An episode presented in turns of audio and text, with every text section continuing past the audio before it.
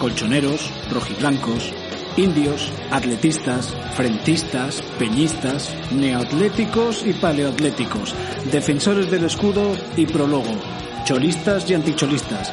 Da igual cómo se definan. Este es un programa dirigido a todos los seguidores del equipo del pueblo, el Atlético de Madrid. Soy su anfitrión, Eduardo de Atleti, y esto es...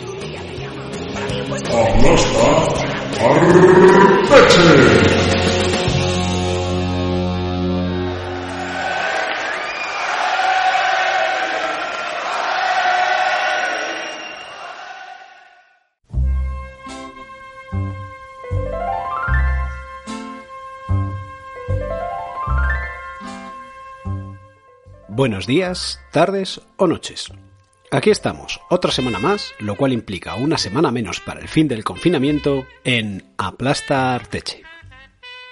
Aunque haya recortes de sueldos, ERTES y demás, nosotros no recortamos de contenidos el programa, más bien al contrario, con lo que les traemos nuevas secciones para su entretenimiento. La semana pasada logramos juntar a los presentadores de los tres podcasts del Atleti más conocidos y a nosotros. En próximas semanas intentaremos hacer otro encuentro especial, incluyendo esta vez a nuestro amigo Jorge de Atleti, para reunir a lo más variado del panorama podcastero atlético.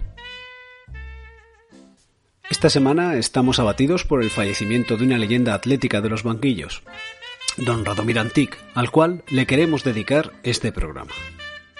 Tenemos cosas que creemos son muy interesantes en el programa. Volveremos a viajar al pasado recuperando un show de Benny Hill donde Cara Corner y Pelucón nos cuentan lo implicados que están en el club.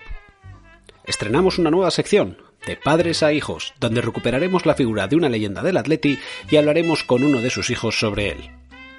Tampoco faltará nuestra tertulia semanal con temas interesantes de análisis del Atleti y por último el relato con nuestro Fontana Rosa particular, cargado de emotividad. Seguimos estando muy agradecidos a nuestros benefactores en iBox, que nos ayudan a sufragar los gastos de producción de este podcast. Como saben, pueden ponerse en contacto con nosotros para sugerencias y lo que les plazca a través de los comentarios en iBox, en Twitter en arroba aplastarteche y por correo electrónico en aplastartechepodcast.gmail.com. Y por supuesto, pueden seguir escuchándonos en iBox, Apple Podcasts, Google Podcasts, Spotify, TuneIn y pidiendo la reproducción a través de sus altavoces inteligentes como Echo de Amazon. Ya hemos repasado todo, así que vamos con el programa. AUPA Atleti y quédense en casa.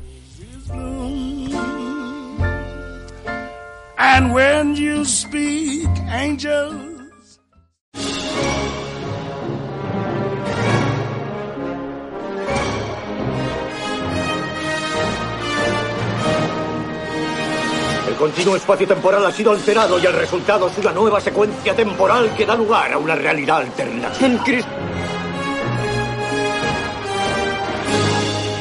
La única forma de arreglar el presente es volver al pasado.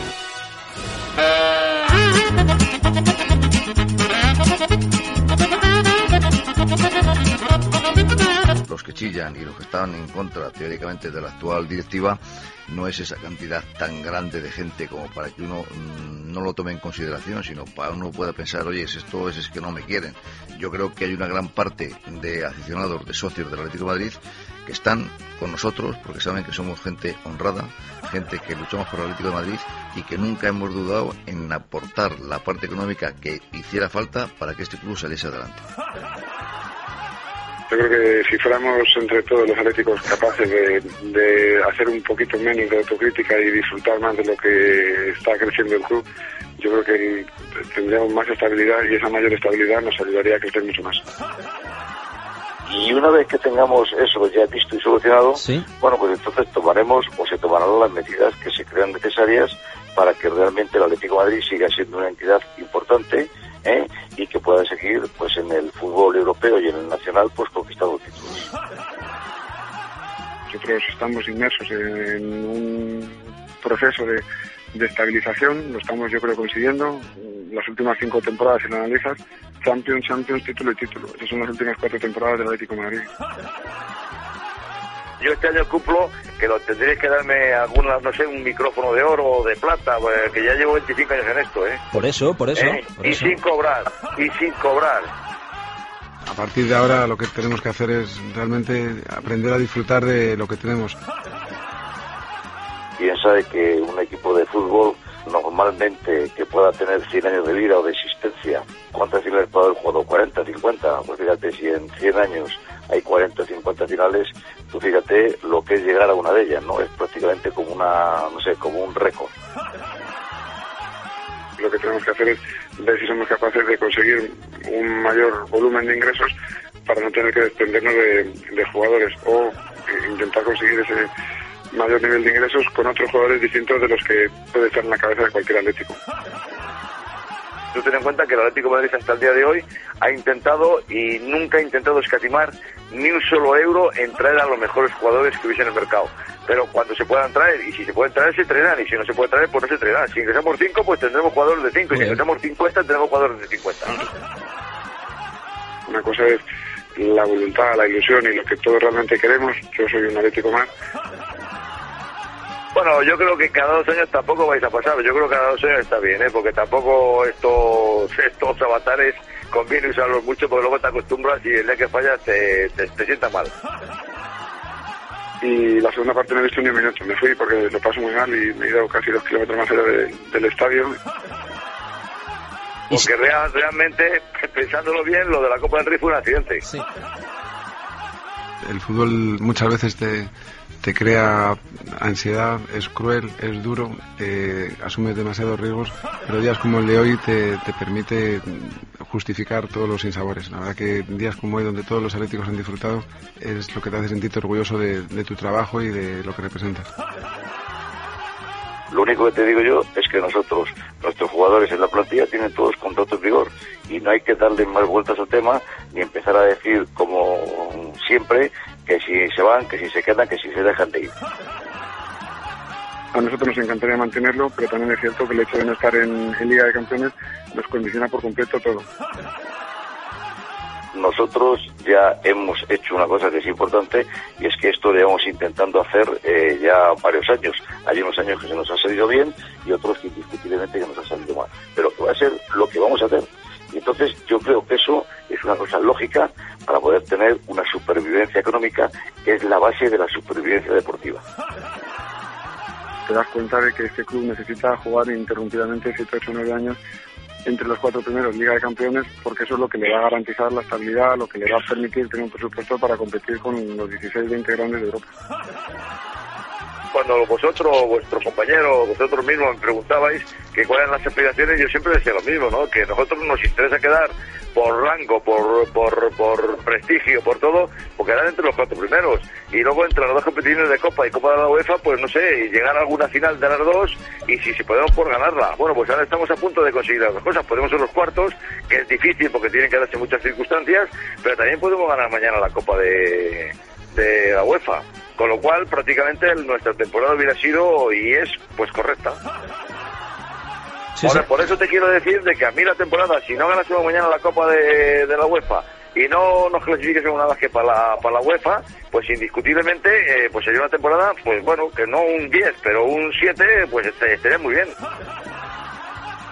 esto al final es una decisión del club, no del jugador, y si el club necesita el dinero, pues lo buscará, o de él, o de quien sea, y si no lo necesita porque tenga ingresos suficientes, pues le retendrá.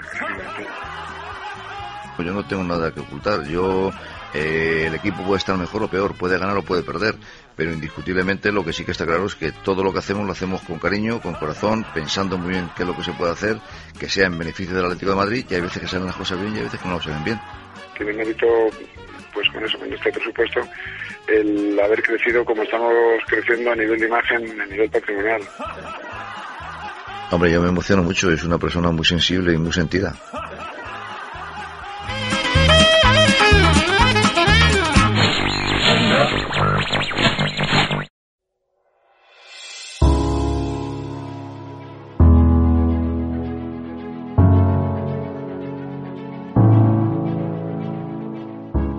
Inauguramos una nueva sección, una de esas que a un señor de edad provecta como yo le hace especial ilusión.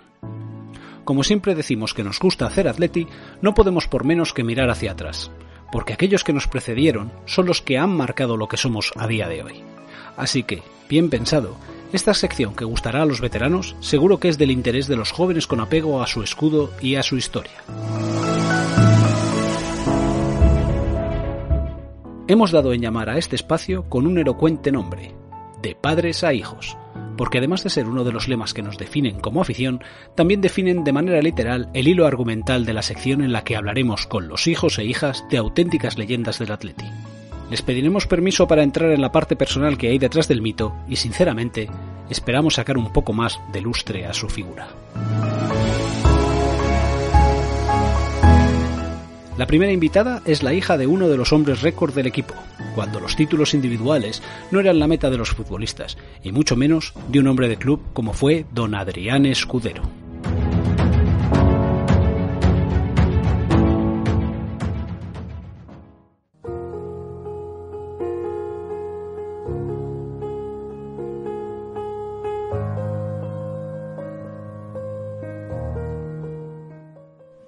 Hablamos hoy de don Adrián Escudero García, y hablar de tan relevante jugador rojiblanco es hablar del gol, hablar del máximo goleador histórico en liga del Atlético de Madrid.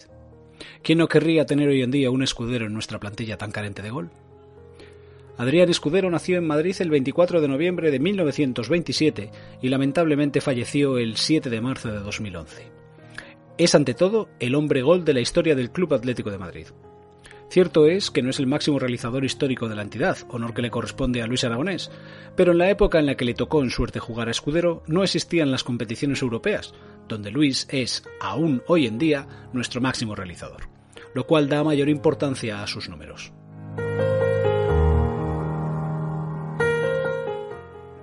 Escudero fue lo que se denomina con el anglicismo One Club Man, un jugador de club, de un único club y en este caso fue el Atlético de Madrid quien tuvo el privilegio de poder contar durante toda su carrera deportiva con los servicios de escudero. Fichado con 17 años, proveniente del Club Deportivo Mediodía, su fichaje ya fue curioso, puesto que dicho club madrileño tenía una especie de convenio con el Real Madrid para la compra de sus jóvenes promesas. Sin embargo, fue el Atleti quien estuvo más ágil o quien puso más interés en Escudero, y sin contar aún con 18 años, edad mínima para poder debutar en primera, le fichó y le mantuvo entrenando a las órdenes de Lenio Herrera. Su debut con el primer equipo se produjo el 27 de enero de 1946 en el campo del Scorch ante el Fútbol Club Barcelona, en una derrota por 2 a 1. La semana siguiente, en el Estadio Metropolitano, un 3 de febrero de 1946, marcó su primer gol, el inicial de una victoria por 5 a 2 ante el Hércules. En sus inicios formaba como extremo izquierdo, Resaltaba su ágil regate, su velocidad endiablada y sobre todo su potente tiro, lo que le facilitaba su capacidad goleadora. En esa posición formó parte de la siempre recordada delantera de Seda, formada por Juncosa, Vidal, Silva Campos y el propio Escudero. En ella estaba el que fue su ídolo, Campos, que jugaría junto a él en el ala izquierda, un ala izquierda con mucho gol, puesto que Campos es el tercer máximo goleador histórico del Atleti, tanto en liga como en el conjunto de todas las competiciones. Con el paso de los años y las bajas de algunos de los componentes de la delantera de seda, se formó la que se fue denominada como delantera de cristal, en la que Escudero seguía formando en el extremo izquierdo junto con Juncosa, Benbarek, Pérez Paya y Carlson. Las frecuentes bajas por lesión de Juncosa, Benbarek y Carlson fue lo que motivaron el apelativo de cristal a dicha delantera. Por otro lado, eso provocó que en muchos partidos Escudero formase como delantero centro, lo que le permitió engrosar aún más su bagaje goleador. Precisamente como delantero centro fue Escudero el primer jugador del Atleti que lució el dorsal número 9 a la espalda. En total, fueron 13 las temporadas que jugó con el Atleti, 330 partidos oficiales, 169 goles y 68 asistencias, lo que le convierte también en el cuarto máximo asistente del club. Ganó dos ligas, la 49-50 y la 50-51, y una Copa Eva Duarte, la de 1952, competición precursora de la actual Supercopa de España. Fue el autor del gol número 1000 en Liga del Atlético de Madrid, gol que fue marcado en una derrota por 3 a 2 en Balaídos frente al Celta. Fue internacional absoluto con España. No obstante, aunque fue convocado en numerosas ocasiones con la selección, apenas jugó tres partidos. Hay que recordar que en esa época no existían los cambios, se jugaban muchísimos menos encuentros internacionales y que, como siempre, el Atleti ha tenido muy poquito peso en la selección. Al final, solo jugó tres encuentros, de los que destaca el empate a dos contra Turquía jugado en Roma, clasificatorio para el Mundial de 1954, partido en el que marcó el definitivo empate a dos, tras el cual España fue eliminada por sorteo. Aun con 30 años y en buen estado de forma, el Atleti le envió una carta de libertad a su casa para comunicarle que sería baja la temporada siguiente. El club tenía decidida la llegada de Babá, delantero centro de la selección brasileña campeona del mundo de 1954. El club le ofreció quedarse entrenando las categorías inferiores, cargo que aceptó Escudero como buen hombre de club. Posteriormente llegó a ser segundo entrenador del primer equipo con Domingo Balmaya e incluso tuvo que tomar las riendas del primer equipo en algún partido por ausencia y enfermedad de este. Cabe citar que en 1957 se le otorgó el premio Monchín Triana, premio que otorgaba conjuntamente los diarios Marca y Arriba al futbolista que destacara por su espíritu deportivo y fidelidad a los colores de un club. Escudero es el único jugador del Atleti que lo ganó.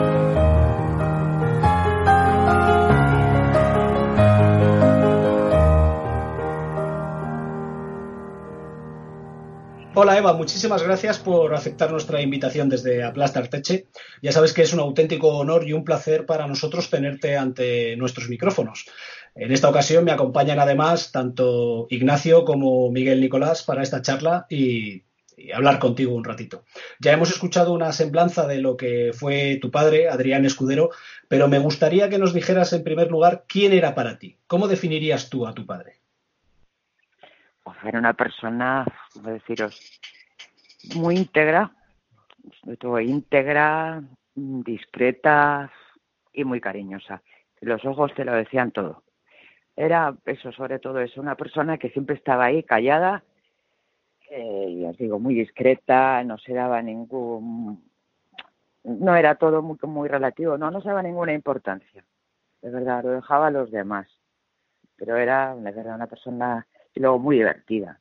O sea, tenía un sentido del humor, muchísimo sentido del humor, siempre estaba intentando, pues eso, sacar sonrisas a todo el mundo, ¿no?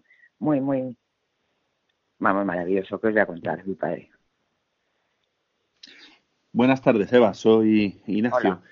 Mira, en, eh, en la actualidad estamos muy acostumbrados a ver cómo los medios hablan mucho de la vida personal, de los jugadores, eh, pero quizá a lo mejor en la época de tu padre no era de esa manera. ¿Nos podrías contar un poco cómo se vivía en vuestra familia esa popularidad? Si eh, vuestra vida era como la vida normal de cualquier otra persona o era distinta, y un poco cómo, cómo hablaban los medios de tu padre. Bueno, yo ahí, ahí no os puedo ayudar, ni desgraciadamente no hay nadie en vida.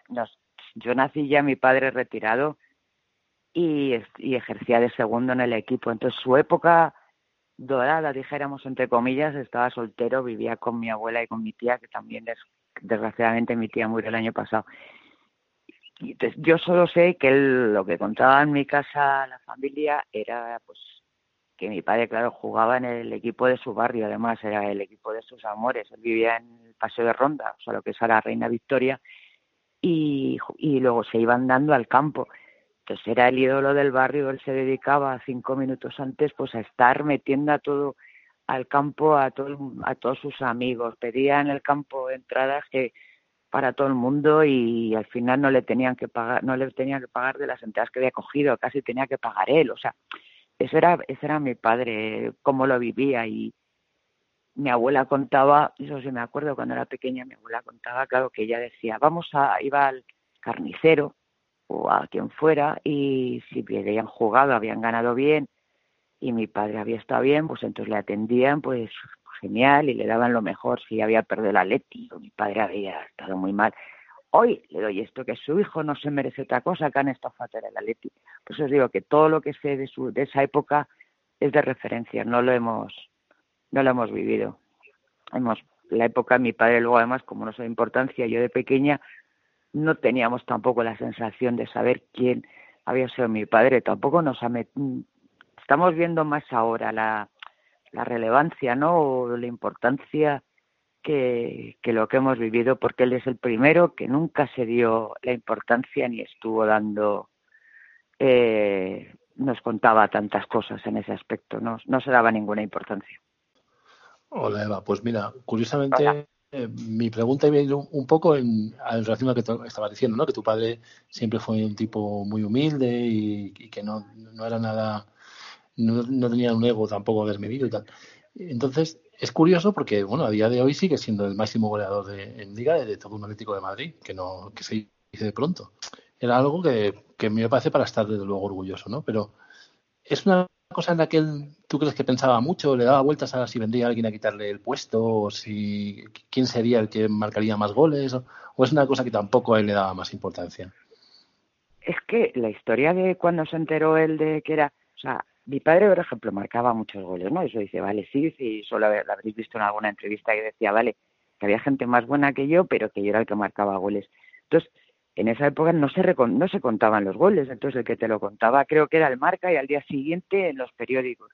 Y lo que sí es cierto es que él decía, eh, anda, eh, llegaba al día siguiente, cogía en el periódico y decía, pero si yo ayer marqué tres goles, ¿no? Por ejemplo, y en el periódico solo le daban dos o uno. Pero nunca llegó la cuenta, a él solamente le importaba el ser feliz, que era jugar al fútbol, porque como decía, dice, yo es lo único que he sabido hacer en la vida era jugar al fútbol y meter goles. Eso era su vida para él. Entonces, el resto y pensar quién iría detrás, no, a él se lo dijo Luis Aragonés, fue el que se preocupó de hacer como un recuento de goles, parece ser, y, entonces se lo contó. Y le dijo, Adrián, tú eres el, el que has metido más goles en, en liga y yo en total, pero, ¿entiendes? Pero no tenía una impresión de decir, ¿y quién va a venir? ¿Qué va? No, te, no porque no se lo, solamente le gustó jugar al fútbol, marcar goles, ¿me entiendes? Y lo que venía detrás no lo pensaba. Fíjate lo que ha cambiado la cosa, ¿verdad? La, importancia que le dan ahora a los títulos individuales y, entonces nada, en absoluto. No, no, era jugar por el equipo y porque ganara el Atleti, por disfrutar. Esa época, ya os digo, o sea, si es que ni concentraciones ni nada, o sea, él bajaba, ah, hombre, debían entrenar de vez en cuando y sí que entrenaban y subían al Escorial y todo eso porque están ahí, llegaron a empezar las concentraciones, pero vamos, la, jugar y estar encerrados que va, o sea, era y bebían y disfrutaban y se lo pasaban bien y salían. También es verdad que eran unos privilegiados en esa época, te estoy hablando. Años del 47 al 5, que mi padre cuando empezó, pues para él, fíjate, que no había nada en Madrid, era todo de extraperlo, pues encontrar con dinero y poder comprar, pues eran unos privilegiados. Eso sí que es verdad, pero que luego nada de no le cambió, o sea, no le cambió la vida, al contrario, se dedicaba a intentar ayudar a todo el mundo, a todos sus amigos y a todo el que pudiera, no no lo vivían de otra forma, o sea, con el ego que va para nada. Una, pregunta, Eva, en relación a esto que, que, estás comentando, porque yo le, leí, hemos desconocido, lo ha comentado en, en, alguna entrevista, lo comentó, lo comentó tu padre. Eh, bueno, él no, no llegó a conseguir en ninguna temporada el, el trofeo Pichichi, ¿no? El máximo goleador, ¿no? Eh, Tengo entendido, ¿no? Eh, no, nunca eh, pero, pero, por, pero por lo visto él sí se quejaba de algo de lo que tú has de lo que tú has comentado, ¿no? De que no le atribuían goles que sí que había marcado él y en cambio, bueno, hubo como cierto pucherazo ahí, ¿no? Para que el título, el trofeo de máximo goleador se lo eh, se lo pudiera llevar Di Stefano, ¿no? Eh, os, comentó algo de esto tu padre? ¿A él tenía esa sí, percepción? Sí, sí, o sea, independientemente de, o sea, lo que no era tonto, ¿entiendes? No era, no tenía, como quien dice, no se daba esa importancia ni era para nada, pero sí por lo menos sí reconocía los hechos, lo que te digo, de decir al día siguiente, hombre, yo marqué ayer tres goles porque solamente me dan dos, ¿me entiendes? Eso sí, eso sí sí que él se ha quejado y él decía, hombre, la prensa madridista de toda la vida. Sí, sí, eso sí lo ha dicho. Que conste que él, él no era antimadridista. O sea, igual que yo sí lo soy, lo reconozco, pero mi padre en cambio no lo era.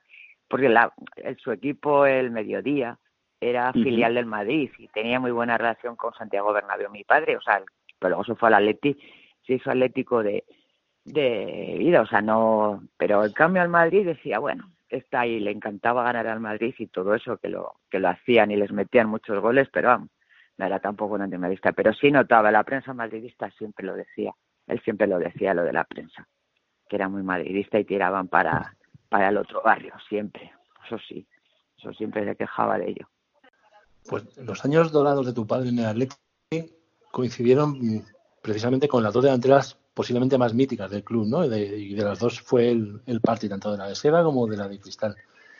Nombres enormes, al mismo nivel que el de tu propio padre, pero para él, ¿quién destacaba? ¿Quién era para él el, mejor futbolista con el que jugó o el que siempre recordaba? Mi padre, Benbarek. Benbarek, siempre lo decía, y si hay por ahí en hemerotecas y en periódicos lo ha dicho, ¿eh? o sea, las delanteras eran espectaculares por lo que ya te digo yo lo que he visto de amigos familia y las han visto jugar esos equipazos eran unos equipazos del Atleti ya no solo por esas delanteras también la defensa que estaba París estaba Lozano estaba Hernández Marcel Domingo. Y, y luego decía mi padre hablaba siempre maravillas de Benbaré porque decía que era un hombre que si le dejaban jugar concebía eso el fútbol con florituras y como un arte y, hacerlo bien, ¿no? Mi padre llegó, o sea, tenía tanta admiración que para que le hiciera también fuera más fácil, mi padre pues también se puso, aprendió francés, ¿no? Gracias para ayudarle en la integración y que pudiera, y que el hombre estuviera más a gusto, porque si había que ayudarle, porque claro, si veían que los, que los eh, contrarios iban a dar o eran duros, entonces el otro creo que se inhibía y no jugaba, o sea, decía, esto no va conmigo, esta guerra, o sea, era así, pero si se ponía a jugar al fútbol, mi padre dice que era lo que me ha visto y llegó a ver, pues eso, a Di Stefano, a Pelea, a Maradona, ha visto a Messi, ha visto a Cristiano, pues decía que como Benbarek nadie, para él era su, su referente mundial, o sea, el mejor jugador que vio. Hemos vivido recientemente un, un cambio de estadio hemos dejado el Vicente Calderón, al cual ya no podremos volver, y, lo hemos cambiado por el nuevo Metropolitano. Tu padre también vivió en su momento eh, un cambio del, del Estadio Metropolitano y aquella famosa Gradona al Calderón. ¿Tú, crees que, ¿Tú qué crees que pensaría tu padre con respecto a, este último cambio? Porque eh, yo creo recordar haber leído en alguna ocasión que el cambio del Metropolitano al, Calderón no le terminaba de gustar. Totalmente de acuerdo y correcto, porque mi padre recordaba toda la vida el metropolitano, vamos, incluso mi madre, que mi madre sí que vive y sí, vamos, es bastante más joven que él y, no ha vivido esa época de mi padre, ¿no? Pero sí lo recordaban el encanto que tenía el metropolitano antiguo, el auténtico, como yo digo, de que tenía un sabor y un, que era maravilloso, o sea, mi padre sí, para él siempre era el metropolitano y, por ejemplo, el que no haya Ahora hay una estación de metro, pero creo que la van a cambiar para no confundir, pero que no haya nada, ni una lápida, ni un algo donde ponga aquí estuvo el antiguo estadio metropolitano, ¿me entiendes? Lo llevaba muy mal, o sea, le daba mucha pena que se hubieran a, que se hubiera abandonado ese trozo de historia de la Leti. Para él tenía muchísimo encanto. El, el Manzanares, pues sí, vamos, que decía que sí, se habría sido como un eh, un éxito, pero que recordaba siempre y la gente que lo ha visto el Metropolitano antiguo creo que también lo dicen que es que era maravilloso y que tenía muchísimo encanto. Mi padre lo lo vivió mal, ¿eh? o sea, lo recordaba siempre con mucho cariño. Para él siempre el Metropolitano hubiera dicho que hubiera sido el, el antiguo y este pues le hubiera gustado, es maravilloso, es todo tecnología, pero su estadio era el antiguo Metropolitano desde luego, era su su campo hablando un poco de, la selección, porque él sí que es verdad que fue, fue convocado varias veces con la selección, pero jugar no jugó tanto. ¿Tú crees que eso se le quedó un poquito clavado como una espinita o, no tanto? No tanto, porque iba a la selección, creo que le llamaban el trompeta porque siempre estaba en la banda. Eso también lo he oído yo por casa, ¿me entiendes? Por eso le decía o le llamaba a la prensa o a alguien eso hombre, le gustaba, a mi padre le gustaba jugar al fútbol, ya os digo, o sea, su reflexión y cuando era mayor el hombre intentó hacer muchas cosas y al final decía, si es que lo único que sé hacer y que he podido hacer bien en la vida era jugar al fútbol. Entonces, le gustaba y era consciente, estaban también, estaba Gainza, estaba Zarra en la selección, la época suya y eso también, pues que las que no, eh, eran dos pilares ahí fuertes. Entonces el Atleti también tenía el peso que ha tenido siempre. O sea, eso sí, no lo sé, ¿entendés? Y es la remora de que por qué no van a la selección. Pues, Gaby, el pobre, nuestro capitán, ¿no? Que, que después de cómo jugaba el pobre no ha tenido esa, no se la han llevado a la selección, cosa que no entiende nadie. Entonces, pues mi padre, ¿no? Mi padre era contento, hombre, por ejemplo, se quedó también las el no poder ir al Mundial de Brasil parece ser por culpa de que tenían que ir a algún directivo y se quedó sin plaza. Esas cosas pues son duras. Pero él lo, él lo asumía. Mi padre en ese aspecto, de verdad, o sea, eh, a veces es difícil, ¿no? Decir, ¿por qué un poco más eh, puñetazo en la mesa? Que lo dices tú, hombre, papá, lo te cuenta cosas y dices, joder, si estás ahí, ¿no? Le hubieras dicho, papá, por favor, ¿por qué? Pero no, él era en ese aspecto bastante de buen conformar. Decía, no hay sitio, pues, pues me toca aguantar, pero era así. Ahora, ahora que nos has dicho el apelativo este, que, que yo lo desconocía, lo del trompeta, que le pusieron, ¿no? Eh, he, leído mucho que, a tu padre le llamaban también el Chava. ¿Sabes decirnos de dónde venía ese apelativo y por qué? A ver, el Chava, la que mejor lo sabe es mi madre, que la tengo aquí muy cerca, que si no, si yo os encantadas la pasaría, si queréis, porque es la que mejor se lo sabe, de verdad. O sea, ¿lo queréis? Encantado, encantado. Si tu madre nos lo quiere contar, encantados. Mi madre encantada, mi, bueno, sí, mi madre mi madre está fastidiada y tiene muchos dolores, pero si cogéis la imagen de cuando hicieron lo del homenaje a la aviación, de poner el, el avión y que salió la... ¿Os acordáis en el mes de octubre? Sí, sí, en sí cuando pusieron el avión. Exacto, Iba, fue con mi hermana, con eso no podía andar. Ahora, eso sí, pero para eso, para esas cosas, revive, ¿entiendes? esa es mi madre, no nada que ver con mi padre en, en, el, en carácter. O sea, en eso sí que os digo Hola, buenas tardes. Hola, buenas, tardes. tardes. Buenas tardes, Maricarmen, un placer. Igualmente, mira, a mi marido le llamaban por eh, Chava porque cuando llegó al Atleti tenía 17 años, porque falsificaron su ficha para que pudiera para que pudiera jugar, porque no podía jugar. Y todos los que había en el equipo eran bastante más mayores que él, y claro, era le empezaron a llamar Chava porque es que era un chavalín, además era muy delgadito, Mm, luego no mucho, pero era muy delgado, muy alto, muy corto, porque era muy, no, no nunca ha sido un hombre como muy lanzado hablando, siempre ha sido como muy pausado, tímido.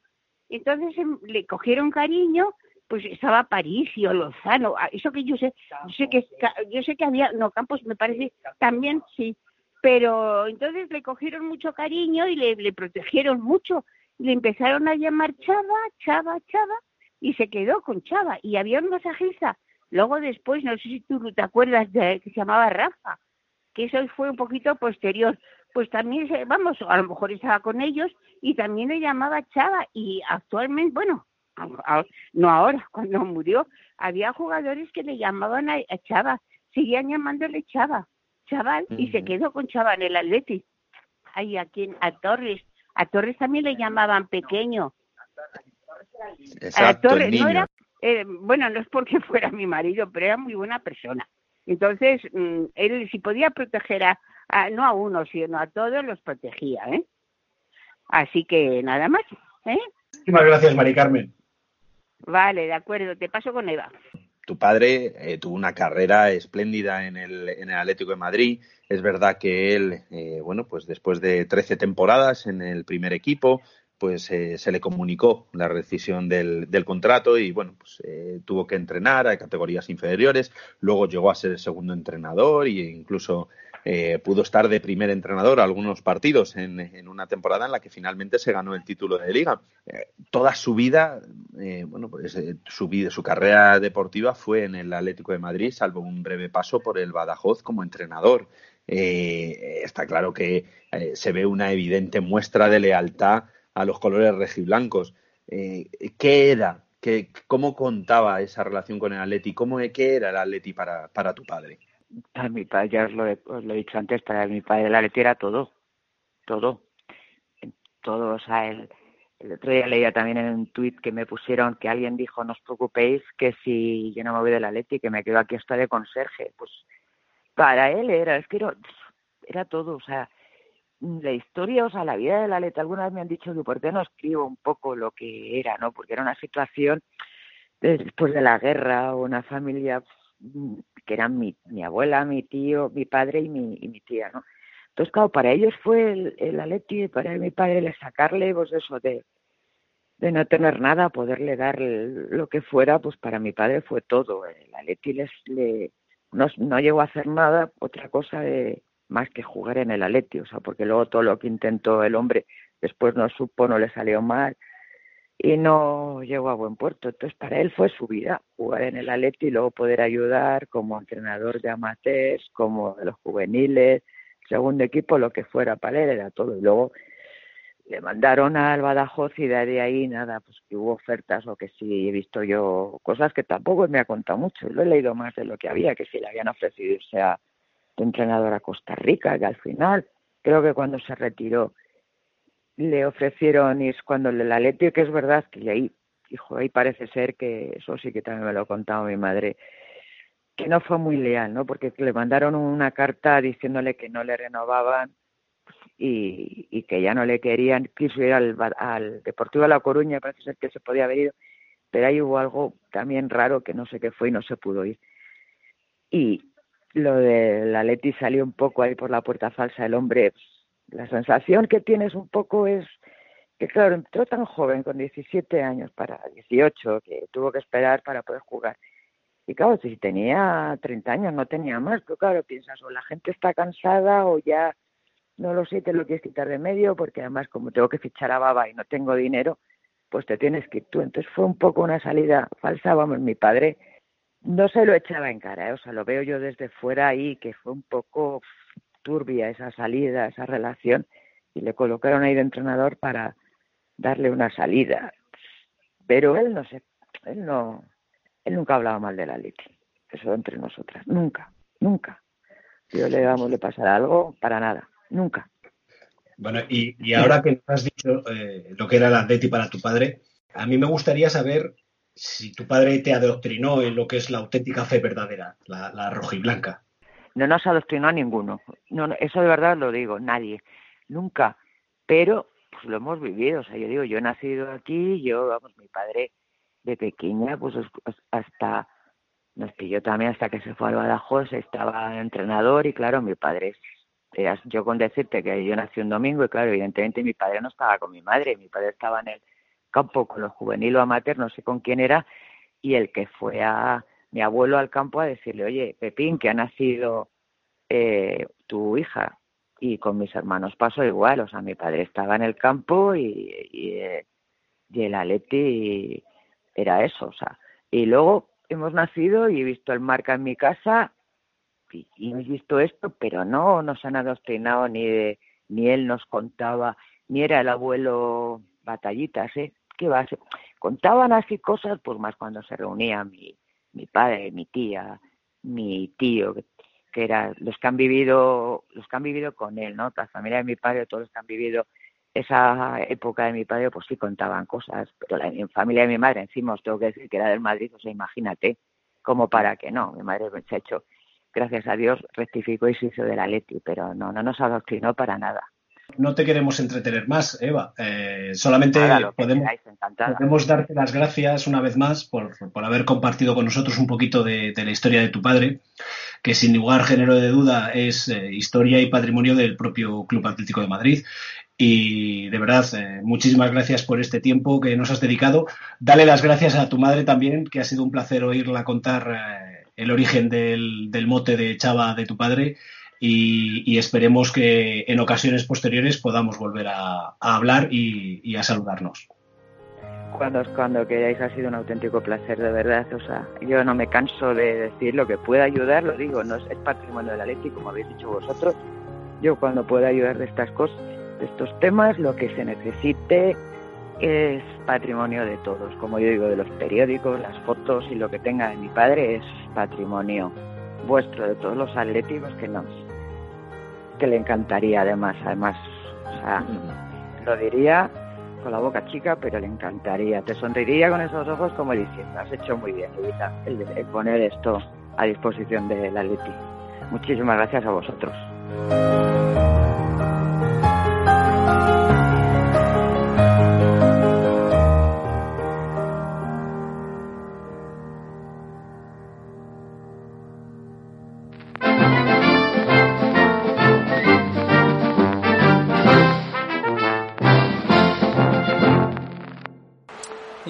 Fútbol siempre digo que buenos jugadores no supone buen equipo y buen ambiente casi siempre.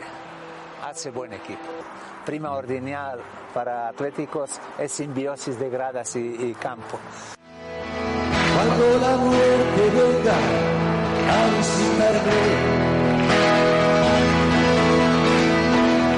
no despiertes de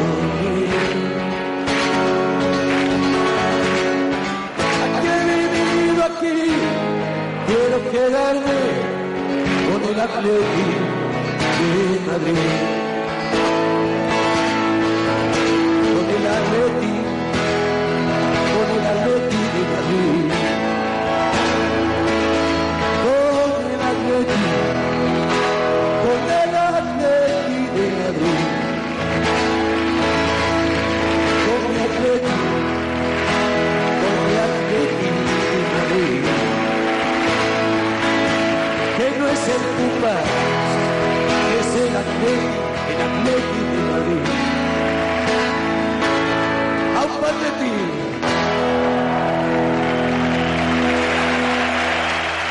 De nuestra tertulia en Aplasta Arteche, pero la tertulia de hoy me temo que no va a ser ni tan dicharachera ni tan alegre como la última. Hoy nos ha dejado Radomir Antic y es una gran pérdida para toda la familia atlética. Radomir fue, es y será una parte muy importante de nuestra historia.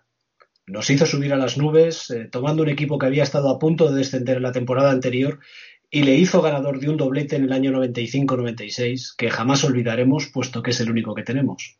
Con él también bajamos a los infiernos, ya que tras haber acudido a la llamada de rescate en la temporada 98-99 y lograr la permanencia, se volvió a acudir a su sapiencia para lograr eludir el descenso en aquella maldita temporada del 99-2000, pero aquella vez no le fue posible. Antique instauró un sistema y una forma de juego que maravilló no solamente a los atléticos, sino a toda España e incluso a parte de Europa sirva como ejemplo de su gran valía y nivel como entrenador, que fue de los pocos entrenadores que ha logrado estar en los tres grandes, en el Atleti, en el Barça y en el Real Madrid.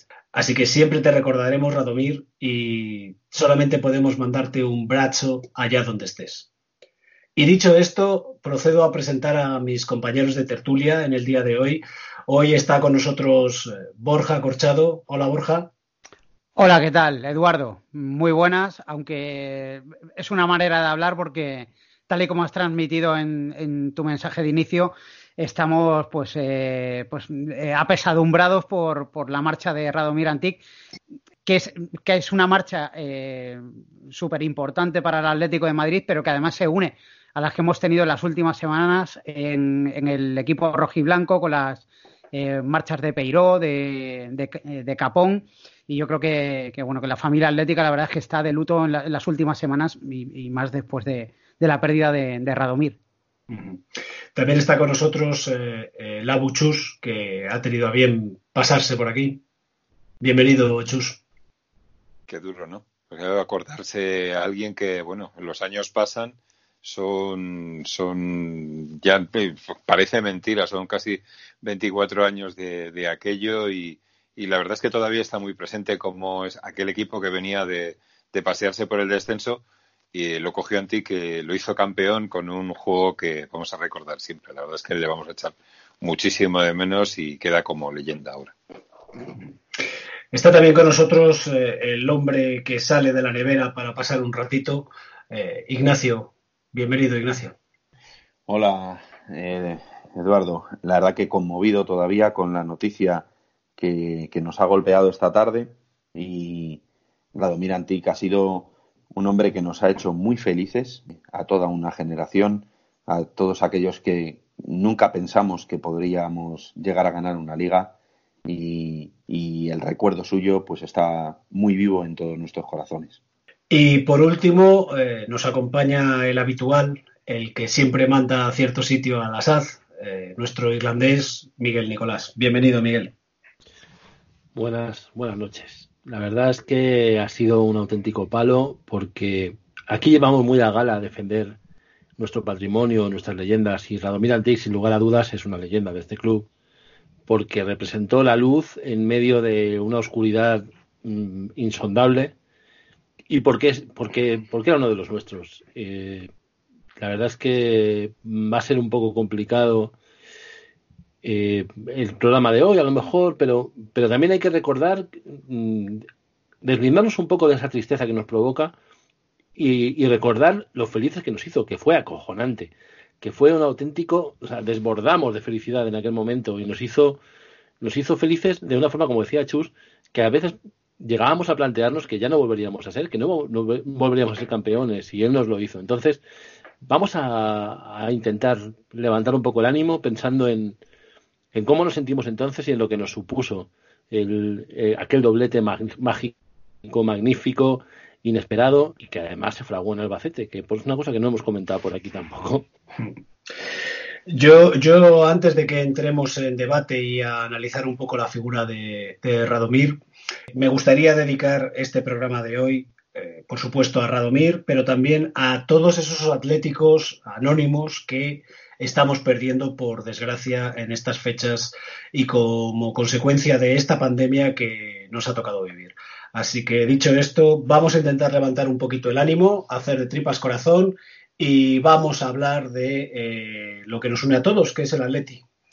Y para ello le voy a dar la palabra primero a Borja para que nos cuente alguna anécdota que seguro que tiene eh, en relación con el propio Radomir y que, hable de, lo que fue Radomir para él y, el equipo que él eh, organizó. Bueno, pues eh, para mí, eh, más o menos, eh, voy a resumir lo mm, un poco lo que ya han, lo que ya han incidido mis compañeros en, la introducción. fue Radomir Antic fue el entrenador que nos hizo ver la luz al final del túnel. para mí, particularmente, fue la primera liga que ganamos, de la que tengo uso de razón, porque eh, si no recuerdo mal, la anterior liga que ganó el Atlético de Madrid fue precisamente en el año 1977, que yo tenía apenas unos meses, yo había nacido en el mes de marzo, pues evidentemente es una liga que, me vino dada, que la, tuve debajo del brazo, pero, pero desde luego eh, en, aquel evidentemente en el año 1977 es imposible que yo con unos meses de vida tuviera ningún recuerdo de, aquel, de aquel campeonato. Eh, como digo, en el 96 fue eh, mi primera liga con el Atlético de Madrid, la primera, el primer título que yo pude celebrar en Neptuno, porque en las copas anteriores era apenas un adolescente y no me permitían ir en casa a ese tipo de celebraciones, pero tras la liga del 96 yo acudía a Neptuno a celebrarlo con, mis amigos colchoneros y luego, eh, luego tuve la oportunidad en ese mismo año 96 de conocer a Radomir Antic. Un breve encuentro eh, tras un entrenamiento. Eh, todo viene porque eh, a mí me habían un tío mío que vive en, Badajoz, muy atlético, mi tío Javier. desde aquí, si me permitís, le voy a enviar un abrazo porque me consta que, escucha todas las semanas el podcast y que es fiel seguidor de, nuestra, de nuestro programa. Y bueno, me, prestó el libro, aquella biografía que se escribió tras conquistar el doblete de Radomir Antic yo me la traje a Madrid, me la leí, me encantó y yo vivía por entonces a un minuto del, estadio Vicente Calderón y en uno de los entrenamientos que en aquella época era cuando el equipo entrenaba en Boadilla, eh, un entrenamiento fue en el, en el Calderón y me, presenté allí con el libro, esperé a que terminara el entrenamiento y le pedí a Radomir que, si me lo podía firmar. Bueno, no solo se limitó a firmarlo, eh, sino que empezó a hablar conmigo, a preguntarme si me había gustado el libro, y, cuando llega el momento de firmar eh, la biografía, me pregunta que cuál es mi nombre, y en lugar de decir mi nombre, dije el de mi tío, porque el, libro no era mío, era de mi tío, y dije, me llamo Javier. Lo firmo y cuando yo volví a, Badajoz, en el, la el primer viaje que tuve posibilidad de ir, eh, quedé con mi tío, le doy el libro, lo iba a guardar eh, como si nada y le digo, no, abre la primera página. Claro, cuando vio que tenía la firma de Radomir Antic se, se emocionó y es el, el recuerdo que tengo de Radomir Antic que me pareció, mm, más allá de ser un gran entrenador, de haber hecho historia y ser una leyenda en el, Atlético de Madrid, me pareció un tipo súper cercano para los aficionados y eso yo creo que ha sido muy importante también a la hora del cariño que le guarda la, afición del Atlético de Madrid, a la que nunca se le ha olvidado lo, importante eh, que fue como entrenador y también como persona, lo cercano que era con los aficionados. Bueno, yo la, la verdad es que el, recuerdo que tengo de Radomir Antic, esta tarde lo, veía, son, ese tipo de, experiencias que te da la vida, que te deja la vida y que, y que en una tarde como hoy lo pones en, en valor. Yo hace un par de años tuve la oportunidad de compartir mesa y mantel con Radomir Antich por una cuestión profesional, eh, pues eh, un contacto en común con él me organizó, porque lo organizó para mí, para que yo pudiera conocer a Radomir Antich, eh, dado que él sabía que, me haría mucha ilusión. y pude compartir una, una, cena con él en la cual pues estuvimos hablando de fútbol, me estuvo contando un montonazo de anécdotas suyas del, mundo de fútbol, anécdotas eh, sobre el doblete, sobre bueno cómo se vivió aquel año en el, en el vestuario eh, del Atlético de Madrid. Y, la verdad es que bueno, disfruté como un enano esa noche, disfruté como un enano y ahora, eh, pues en una tarde como hoy que, que, te conmueve, ¿no? El, el, saber que, bueno, pues que Radomir ya no estará como él solía estar muchas veces eh, viendo al Atlético de Madrid, ver cómo esa familia, él, su mujer, sus hijos, eh, son atléticos, eh, siguen al Atlético de Madrid. bueno, es una, es una familia en la, que, en la que el Atlético de Madrid es el, centro de, sus vidas, ¿no?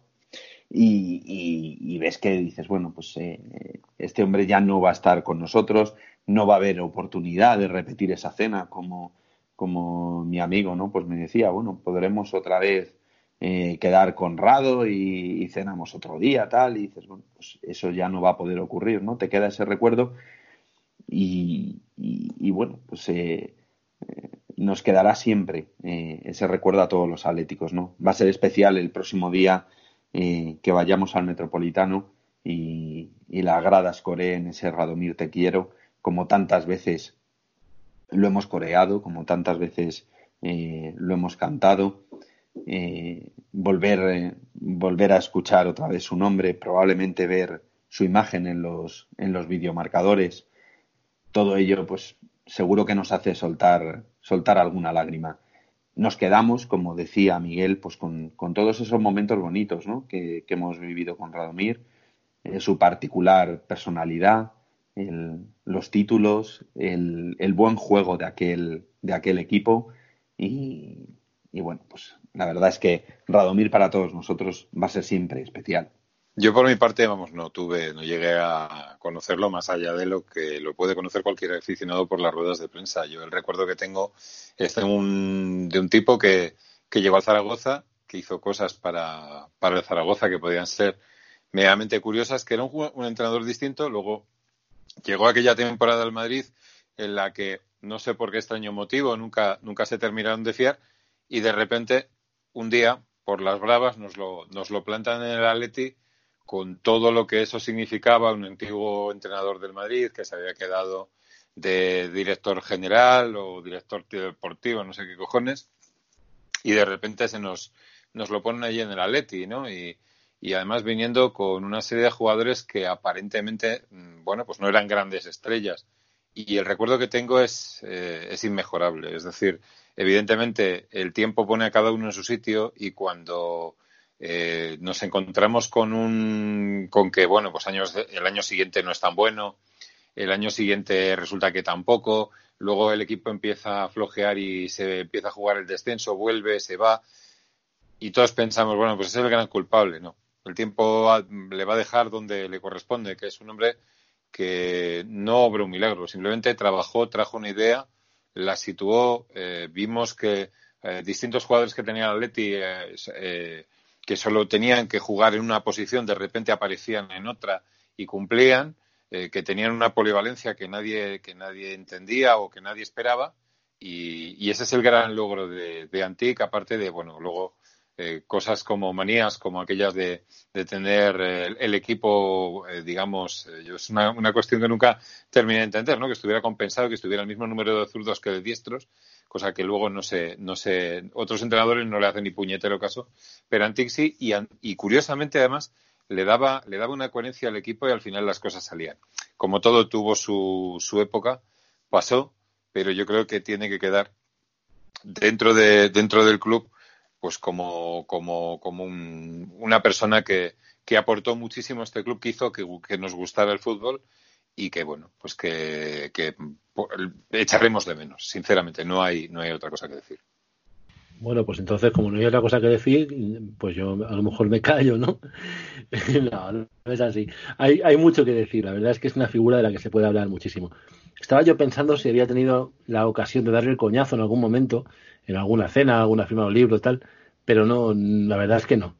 Sí recuerdo eh, un sarao que montaron, una especie de campamento urbano en la Plaza de Colón, eh, que montaron allí un, un Expo y, recuerdo que me pilló pasando por allí y tuve la ocasión de darle la mano y, creo que mm, él también se acordará porque mm, debí con, la efusividad le debí juntar mm, algunos huesos que debían estar separados porque puso una cara de dolor bastante notable y bueno no pero vamos eso eso es como anécdota no en realidad eh, como figura es que está ya lo habéis dicho si es que seguramente si no hubiera sido por la figura de Simeone eh, habría quedado como, como eh, uno de los, de los entrenadores más notables que hemos tenido.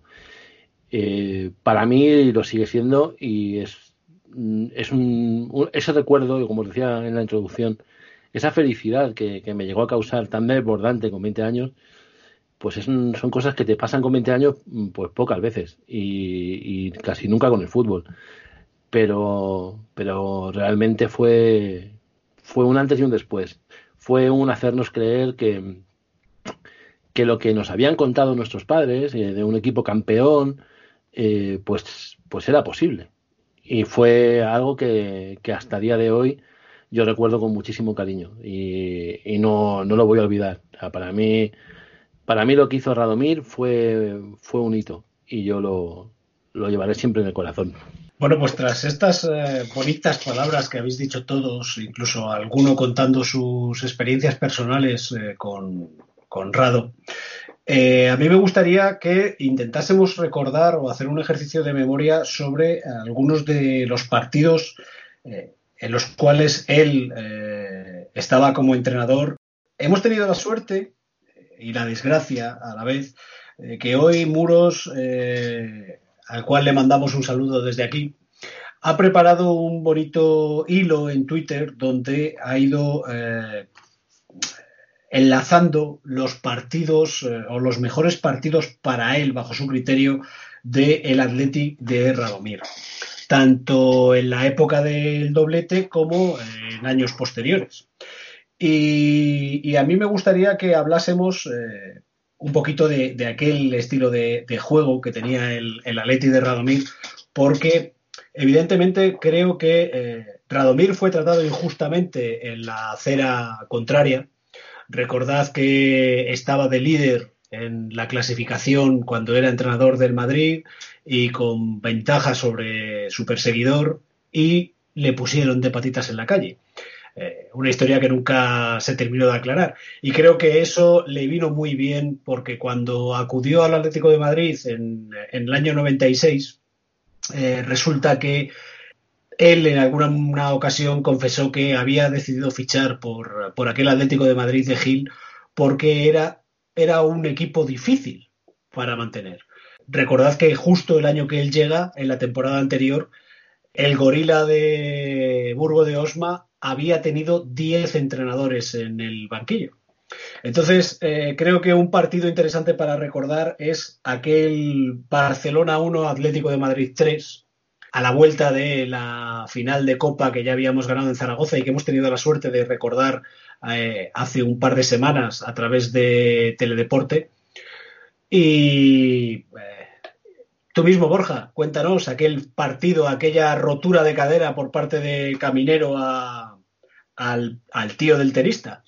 Pues fíjate, también tengo anécdota con ese partido, porque no, no lo vi en mi casa, lo vi en un, en un conocido pub de, Madrid, de la calle Luchana, que eh, alguno de los presentes se acordará, eh, de, una discoteca que se llamaba Rajaja, de, los años 90, pues ahí, ahí estuve yo viendo el partido y, recuerdo, bueno, es que yo creo que esa temporada le, pegamos, no solo en ese partido, le pegamos un baño al Barcelona en los dos encuentros en liga y en la final de Copa del Rey, pero los los dos encuentros en liga fueron tremendos. Aquel 1-3 eh, evidentemente, mm, eh, como has dicho tú, Eduardo, me acuerdo mucho de aquel, eh, aquel recorte de, no fue ni regate, fue un recorte, un amago de, Caminero a, Nadal, que fue tremendo y, yo creo que ahí fue cuando el Atlético de Madrid y los aficionados nos dimos cuenta realmente de que, de que ese equipo estaba en condiciones de, de ganar la liga. Era, si no recuerdo mal, uno de los últimos partidos de, esa temporada. Eh, creo que ya eh, habíamos, fue posterior, si, corregidme si me equivoco, pero creo que fue posterior a, la final de la Copa del Rey, que fue en abril, y este partido sería por en torno al mes de mayo.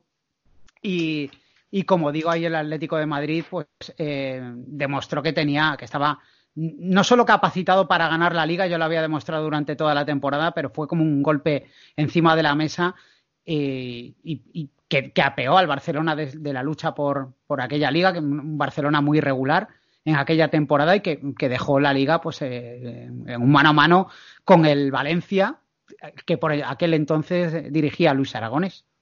Pues la verdad es que aquel partido yo también lo vi en unos, en unos billares ahí por la, por la zona de la Ronda de Valencia, en un sitio tranquilo, ahí estuvimos viéndolo unos amigos y yo recuerdo, de todas formas, recuerdo con mucho más cariño porque lo vi en el Calderón el partido de la ida, ¿no? Aquella jugada que, sale del área del Atleti y en varios pases horizontales, creo que fueron seis o siete pases, se plantaron en el área, eh, casi fueron pases de, lado a lado, de banda a banda, para que eh, beneficiara el primer gol. Aquel fue, aquel, aquello fue espectacular. El, el, gol aquel, vamos, también el partido de, Barcelona, en el que en muy poquito eh, habíamos ganado la, la Copa del Rey y nos, nos, íbamos a jugar en un doble enfrentamiento toda la temporada, podíamos quedar, habernos quedado sin nada y allí se ganó todo. De allí salimos todos eh, pensando que, el equipo eh, tenía el camino hecho, ya tenía la Copa del Rey en el bolsillo y, y destrozó al, al Barcelona, que, que, había empezado muy bien, que la primera parte había sido ese atisbo de, equipo serio que sinceramente estaba ahí detrás del Atleti, que nos había puesto las cosas complicadas en Zaragoza y, que, y que, bueno, que se puso por... No, no, recuerdo si llegó a si llegó a ponerse por delante, ¿no? Pero bueno, en cualquier caso, eh, al descanso el, empate a uno, luego aquella jugada de, de, Vizcaíno y luego ya ahí el Barcelona simplemente eh, no existió hasta que, hasta que llegó el gol de, de Biagini. Fue yo el, recuerdo de, aquellos enfrentamientos directos con el con el Barcelona fueron que evidentemente el Barcelona de Cruyff no sabía qué, hacer con nosotros. Entonces bueno eh, ahí acabó la ahí acabó la temporada para ellos.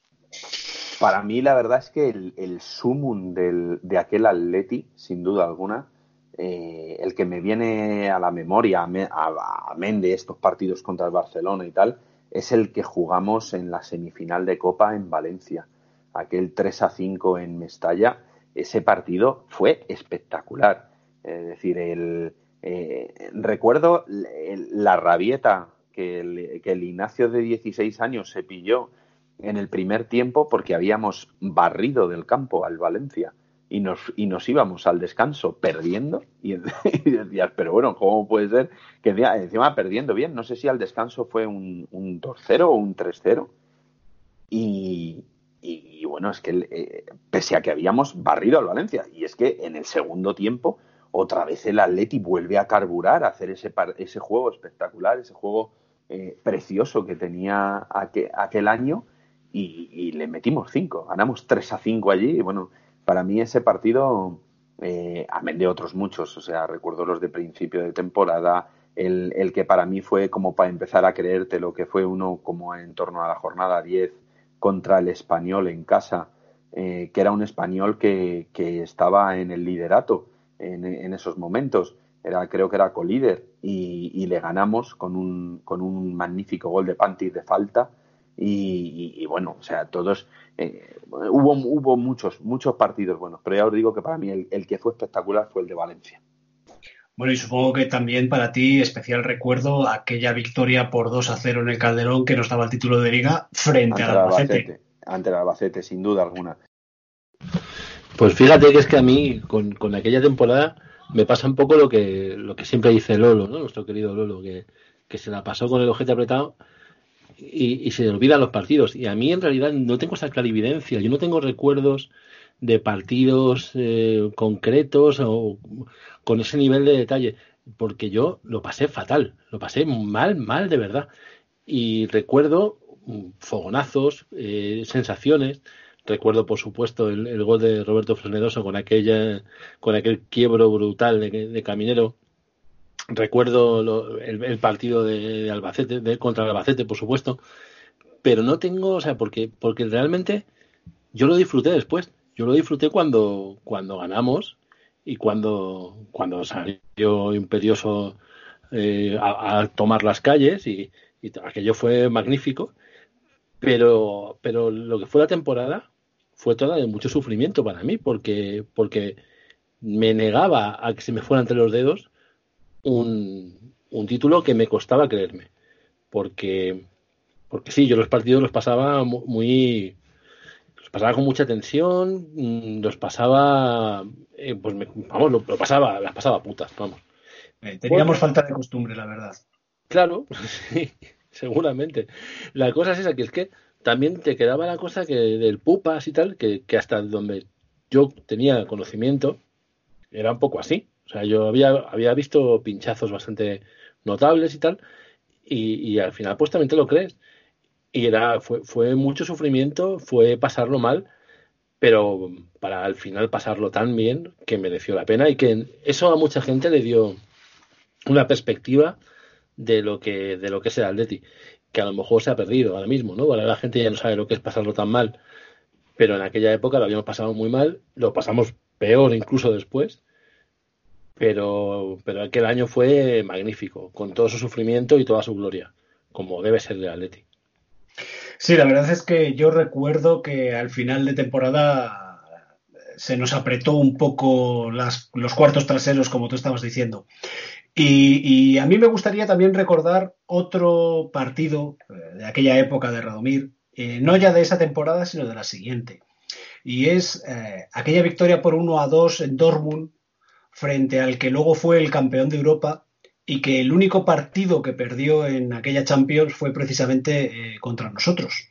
Y que si no hubiera sido por aquel penalti que posteriormente falló nuestro amigo Snyder frente al Ajax, pues a lo mejor hubiésemos podido eh, hablar de otra, de una Champions, pero, pero esa es otra muesca más en las Champions que se perdieron para el Atleti.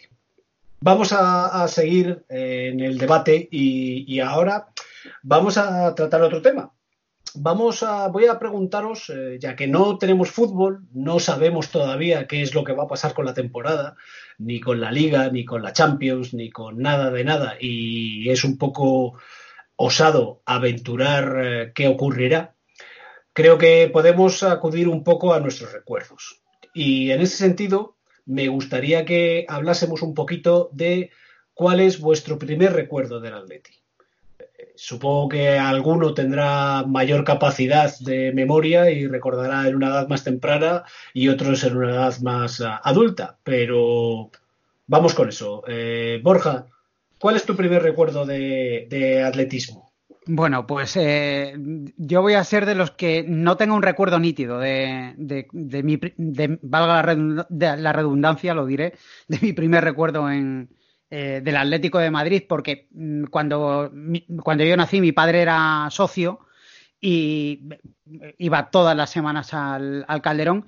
Y yo el recuerdo que tengo es estar más que el escudo, una camiseta o el, estar en el Calderón Además, eh, mira, tengo otra anécdota porque mi padre, que en aquella época creo que hasta los seis años se podía, podías eh, mm, eh, meter a los niños gratis en el fútbol. Y mi padre, yo creo que el, portero se, mm, se creía que, éramos varios hijos gemelos porque, me, porque pasada la edad de los seis años yo seguía entrando gratis al, al Calderón. Sí me acuerdo Fíjate, me, acuerdo de, Cabrera, del delantero, el que fue delantero del Atlético de Madrid, en aquella época, sería principios de los 80. Eh, la época que estaba Landaburu, que, estaba Marina, que estaba eh, Miguel Ángel Ruiz, el, equipo histórico de los 80 del Atleti, pero ya te digo, no, tengo un recuerdo nítido de, cuál fue eh, la primera vez que fui al Calderón o cuando tuve una camiseta. Yo, mi primer recuerdo es estar en el estadio. Yo la verdad es que me pasa como a Borja, no tengo un primer recuerdo en el Calderón, porque desde muy pequeñito yo vivía cerca del Calderón y, desde muy pequeñito mi padre me llevó al estadio. Entonces no tengo, no tengo un recuerdo nítido de cuál fue la primera vez. Recuerdo, eh, tengo recuerdos de siendo muy pequeñito del Villa de Madrid, aquellos villas de Madrid a los que íbamos. Eh, creo recordar uno que luego he visto unas fotos por ahí eh, contra Gremio de Porto Alegre, eh, porque recuerdo ese, ese equipo que vestía de azul y negro y, luego he visto en las fotos por ahí por Twitter y digo, joder, yo estuve en ese partido. Y, pero mi primer gran recuerdo del Atlético de Madrid es eh, estar viendo, no in situ, sino, en, sino por televisión, en casa de unos tíos míos, eh, estar viendo la final de la Recopa de Lyon. Y ese recuerdo eh, de mí mismo eh, llorando desconsoladamente porque el Atleti perdía la Recopa. Ese es eh, mi primer gran recuerdo del Atlético de Madrid. Yo mi, mi primer recuerdo es, hay una foto por ahí que deben tener mis tíos de un chaval muy pequeño que mm, en un Atleti de, Madrid 2, Atleti de Bilbao 0, pues creo que vio dos minutos de partido. Ese es mi primer recuerdo el primer recuerdo que tengo eh, es, es, un partido con el Celta, cuando el Celta era ese equipo que subió un, un día y bajaba al, día siguiente y tal, y no, no, se quedaba ni mucho menos un año. Vamos, no, vamos, nada de cinco años, diez años, no quedó que va. Era el típico equipo que subía como un torpedo eh, un año y al año siguiente bajaba, pero vamos, diez jornadas antes de la final. Y recuerdo que le metimos un 5-2 en el que el máximo goleador del Celta, con los dos goles, los marcó un tal del cura. Y bueno, pues ese día Hugo Sánchez, eh, no, no, no, no, vamos, ya os digo yo que, que no. Eh, yo creo que a media temporada ya está descendido otra vez. Y el, y el, y el recuerdo de, de, Hugo Sánchez, que era entonces la gran estrella, que nunca nadie pensó que iba a acabar en el, en el Madrid y que, y que bueno, pues metía, hacía aquellas, aquellas eh, volteretas que a todos nos llamaba la atención porque no, yo nunca las, había visto. Luego ya posteriormente ha habido jugadores que las, que las hacían a, a todos, que vamos, que las han hecho de, todos los colores y formas. Y ahora vemos a, a, Felipe que cuando mete algún gol nos atiza ese, esa, esa voltereta, pero vamos, en seco, ¿no? Sin, sin carrera ni nada. Y, el, y ese es el, el primer partido. Luego ya, mi primer cabreo, yo siempre que iba al fútbol, dejarme que, cuente esto. Mi primer cabreo en el campo, porque nunca me cabreaba con el equipo. El equipo salía más o menos fino y podía tener días malos, pero nunca te ibas a casa diciendo, hoy no le han dado todos.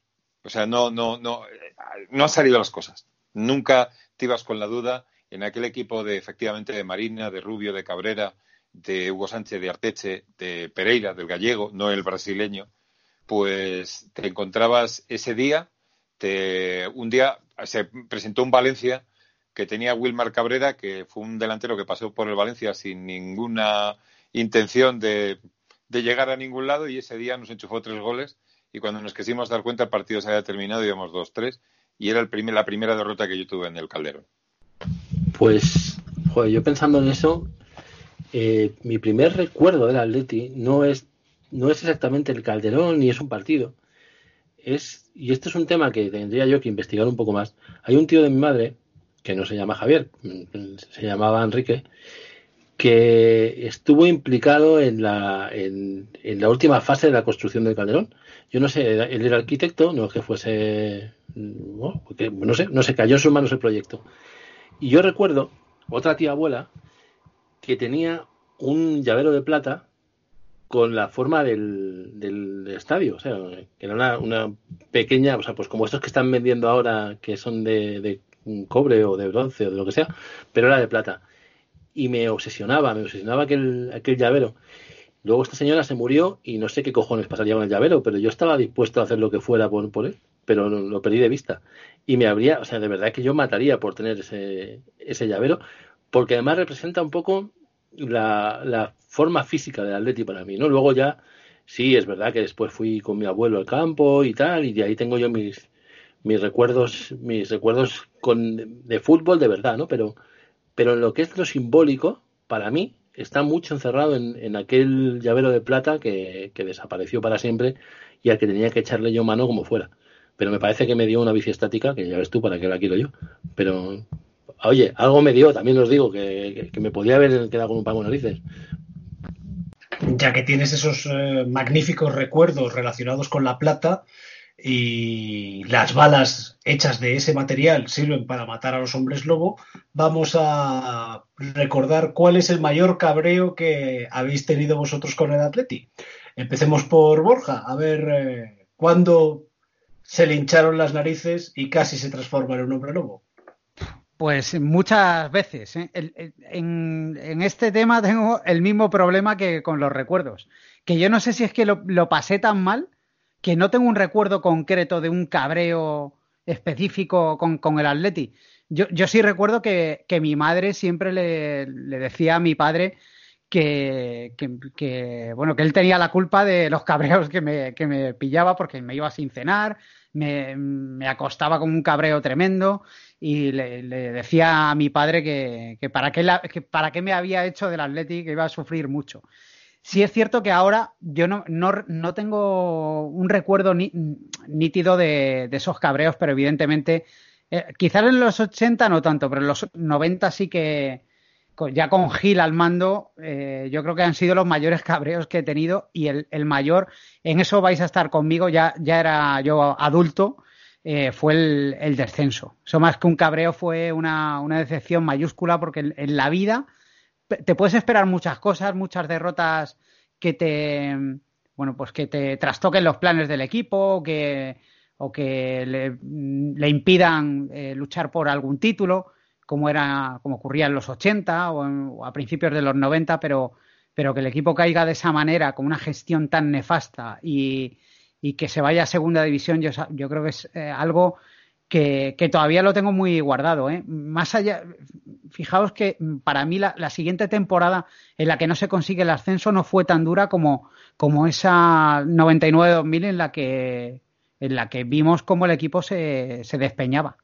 Eh, es que se veía venir que se iba a segunda división. Lo que pasa es que ese último partido con el penalti fallado por Hasselbein, como digo, no es el primer eh, cabreo que tuve, pero sí que creo que es el cabreo que todavía me, dura. Creo que, ese paso por segunda división eh, no tenía que haberse producido nunca. Hombre, yo coincido con Borja en que, en que el descenso a segunda eh, fue una fue algo traumático. Es decir, yo no Quizá lo, que pasa es que yo no lo, yo no lo catalogaría como cabreo. Es decir, yo recuerdo el momento en el que, en el que el Atleti bajó a segunda. Eh, me recuerda a mí mismo, ¿no? Y es, eh, es un poco esa sensación como cuando tienes un familiar querido que está padeciendo una enfermedad eh, durante largo tiempo y, sabes que va a fallecer, ¿no? Entonces, pues llega el momento en el que fallece y, y tienes duelo, lloras, pero quizá no tienes esa sensación de cabreo porque sabes que eso va a venir, ¿no? Eh, el descenso sabíamos que, iba a venir. Entonces yo, yo me acuerdo, sin duda alguna es la situación más dolorosa que he sufrido con el Atlético Madrid, el descenso, pero no ha sido mi mayor cabreo. No ha sido mi mayor cabreo. Eh, yo los mayores cabreos que me he pegado con el Atleti han sido cuando he visto al Atleti que no luchaba, que no luchaba como, como, como, como a él le correspondía. Es decir, que no lo ponía todo en el campo. Para mí fue especialmente doloroso el día aquel que nos mete seis el Barcelona en el, en el, en el Calderón. O sea, ver, bueno, yo de hecho no vi los seis del Barcelona. Eh, recuerdo ese día yo no estaba en el campo, eh, eh, pero, pero cuando llevaban tres, me parece, o cuatro, dejé de ver el partido porque dije, me quedé por culo, si es que da igual. Es decir, y es que encima, además, me cabreé mucho con la afición del Atlético Madrid. Que vi gente que, que, estaba hasta celebrándolo o que todo, pues porque para que no. Eh, joder, que yo era el primero que no quería que ganara aquella Liga al Real Madrid, coño, no la quiero que la gane nunca. Pero una cosa es eso y otra cosa es arrastrar el, el nombre del Atlético Madrid, que te metan seis en tu casa y encima lo jalees. No, no, no. O sea, aquello fue una sensación lamentable. Eh, lamentable también fue el inicio del primer año en segunda división. ahí, eso, sí que me cabreo, esos cuatro que nos metió el Levante, luego el primer partido en casa contra el Recreativo de Huelva y nos vuelve, nos vuelven otra vez a, mojar la oreja. Ahí también aquello me, me cabreó. Partidos, aquella, hubo partidos en segunda división que, fueron lamentables del Atlético Madrid. Y el último gran cabreo, sin duda alguna, eh, el año pasado con, en la vuelta en Turín. O sea, ese día también eh, me fui muy, eh, muy disgustado eh, a, la cama porque, porque no esperaba, no esperaba esa, esa imagen del Atleti. Esos han sido, yo creo, mis grandes cabreos con el Atleti. Yo es que precisamente pienso en días muy tristes. Es decir, días que, que tú tienes una, una expectativa, que llegas, a, que llegas al campo con, con, uno, con muchas ganas, que partidos que, que, son muy importantes. Yo iba con mi padre, yo no era abonado, yo no he sido abonado hasta prácticamente el año del, el año del descenso y tal, porque fue, gané un dinero de, becario y, y, me metí y me conseguí eh, tener mi primer abono. Entonces yo eh, iba muy de vez en cuando y mi padre siempre quería ir a partidos relativamente tranquilos a los que poder comprar la entrada un rato antes y entrar al campo con total tranquilidad. No un derby, un partido del Barcelona. Mi primera gran decepción no eh, fue con un partido del Barcelona, fue el año que se jugó el famoso playoff, que luego no lo era, era dividir la liga en tres grupos y el Atleti podía entrar entre los seis primeros y jugarse, que iba a ser mentira porque había mucha diferencia con el Madrid y con el Barcelona, a jugarse la liga. Y la clave era ganar al Barcelona en casa. Era un día precioso de, de sol, no hacía, no hacía calor, se estaba de maravilla en el Calderón el campo estaba lleno, mucha gente del Barcelona, pero muchísima más, claro, como lógico, mucha más gente del Atleti. Y bueno, pues un gol temprano de Archibald, eh, eh, aquello que se tuerce, tú dices, venga, a ver si remontamos, ¿cómo será este estadio? Porque claro, yo estaba acostumbrado a ver el estadio eh, con tres cuartos, el famoso estadio que nunca se llenaba. ¿Y cómo será esto lleno y, cantando un gol? Bueno, pues solo pudimos cantar un Nui de, de un tiro del Andaburu que estuvo a punto de empatar y al final pues fue un 0-4 y esa fue mi primera gran decepción. Mi primer cabreo, y ese sí que ha sido cabreo de verdad, es el partido que ha dicho Nacho. Es decir, digo, perdón, eh, sí, Ignacio, eh, yo me dolió un montón. Eh, yo me fui, yo sí fui al campo y yo me encontré con que me tuve que salir del campo en el, en el descanso. Yo no aguanté más. Yo la percepción que tengo de ese día, y voy a discrepar, no fue tanto que la gente que lo subo eh, de la Leti estaba celebrando los goles del Barcelona. A mí me decepcionó el equipo. A mí me decepcionó eh, Cuellar, que hoy, el otro día eh, con el Leganés hizo un papelón eh, siendo fiel a, su origen y tal en el Metropolitano. Y aquel día, ese día me, parece que murió como jugador de la Leti. Podía haber tenido sus oportunidades como luego las han tenido otros jugadores. Ese día tiró a la basura todo lo que probablemente por lo que él había trabajado y no vi a nadie del equipo, no estuvo nadie en condiciones y ese día sí que yo me fui cabreado porque me pareció un, un vamos, arrastrar el, el nombre de la Leti, efectivamente. Me fui, a, me fui al descanso al parador, allí me, escondí, me tomé algo, no me acuerdo ni el qué, y luego me fui a casa verdaderamente cabreado y, verdaderamente triste. Y luego ya, bueno, pues sí, partidos que no. en general, yo no recuerdo grandes cabreos. Recuerdo mucha tristeza. Eh, todos aquellos años del descenso que nos ascendimos eh, fueron días que no, que no terminé de jugar. Y la vuelta en primera división, igualmente. Días muy tristes porque tú veías que el equipo no, no cumplía. No, dices, es que hemos tenido que, que volver a primera, hay mucho que andar. No, no. Eran partidos en los que tú veías que el equipo no, no respondía. Pero como cabreo ese. Bueno, pues es que habéis dicho, habéis sacado a colación a la auténtica galería de los horrores, ¿no? Muchos partidos de los que habéis comentado, de los que, de los que te cierran el estómago, te vas a cenar encabronado, o te vas a un bar, tomas algo y no sabes lo que tomas. Que eso me preocupa, chus, ¿eh? A ver qué te dieron. Eh, pero en general yo tengo un poco la misma sensación de Borja. Yo tengo, hay por supuesto hay partidos concretos, pero sí que tengo esa sensación del partido perdido, de, del cabreo mayúsculo, de, amargarte la existencia, de no querer cenar, tal. Y, es un poco extensivo a, muchos partidos. Pero si tengo que poner uno, y, para mí ese partido fue de, los más duros, fue la final de Copa que perdimos el año del descenso. Eh, aquella, aquella estupidez tremenda, porque era un poco el último clavo ardiendo el que agarrarnos, ¿no? O sea, sí, pues nos vamos a segunda, porque estaba claro que nos íbamos a segunda, como decía Ignacio, pero, pero nos vamos a segunda haciendo algo. Y nos vamos a segunda, vale, pero nos vamos ganando un título. Y además contra el español, que bueno, era eh, partido duro, porque el español, aquel español no era de ahora, pero se fue al traste y además se fue al traste de una forma súper cruel, con un portero que hace que, se empana, que bota el balón, se queda mirando al infinito y le roban la cartera de una manera escandalosa. Con, es, que ese gol fue muy humillante y fue el colofón a un año horroroso mm, para no para, para intentar olvidar, aunque no deberíamos olvidarlo, porque porque de eso también se aprende, ¿no? Porque, porque mm, el Atleti tiene que tener siempre la cabeza muy fría y, ver que podemos ser capaces de lo mejor y de lo peor, porque tenemos unos directivos que son capaces de lo peor. Entonces, si nuestros, si deportivamente no somos capaces de lo mejor, nos estamos arriesgando a irnos a la mierda como lo fuimos entonces.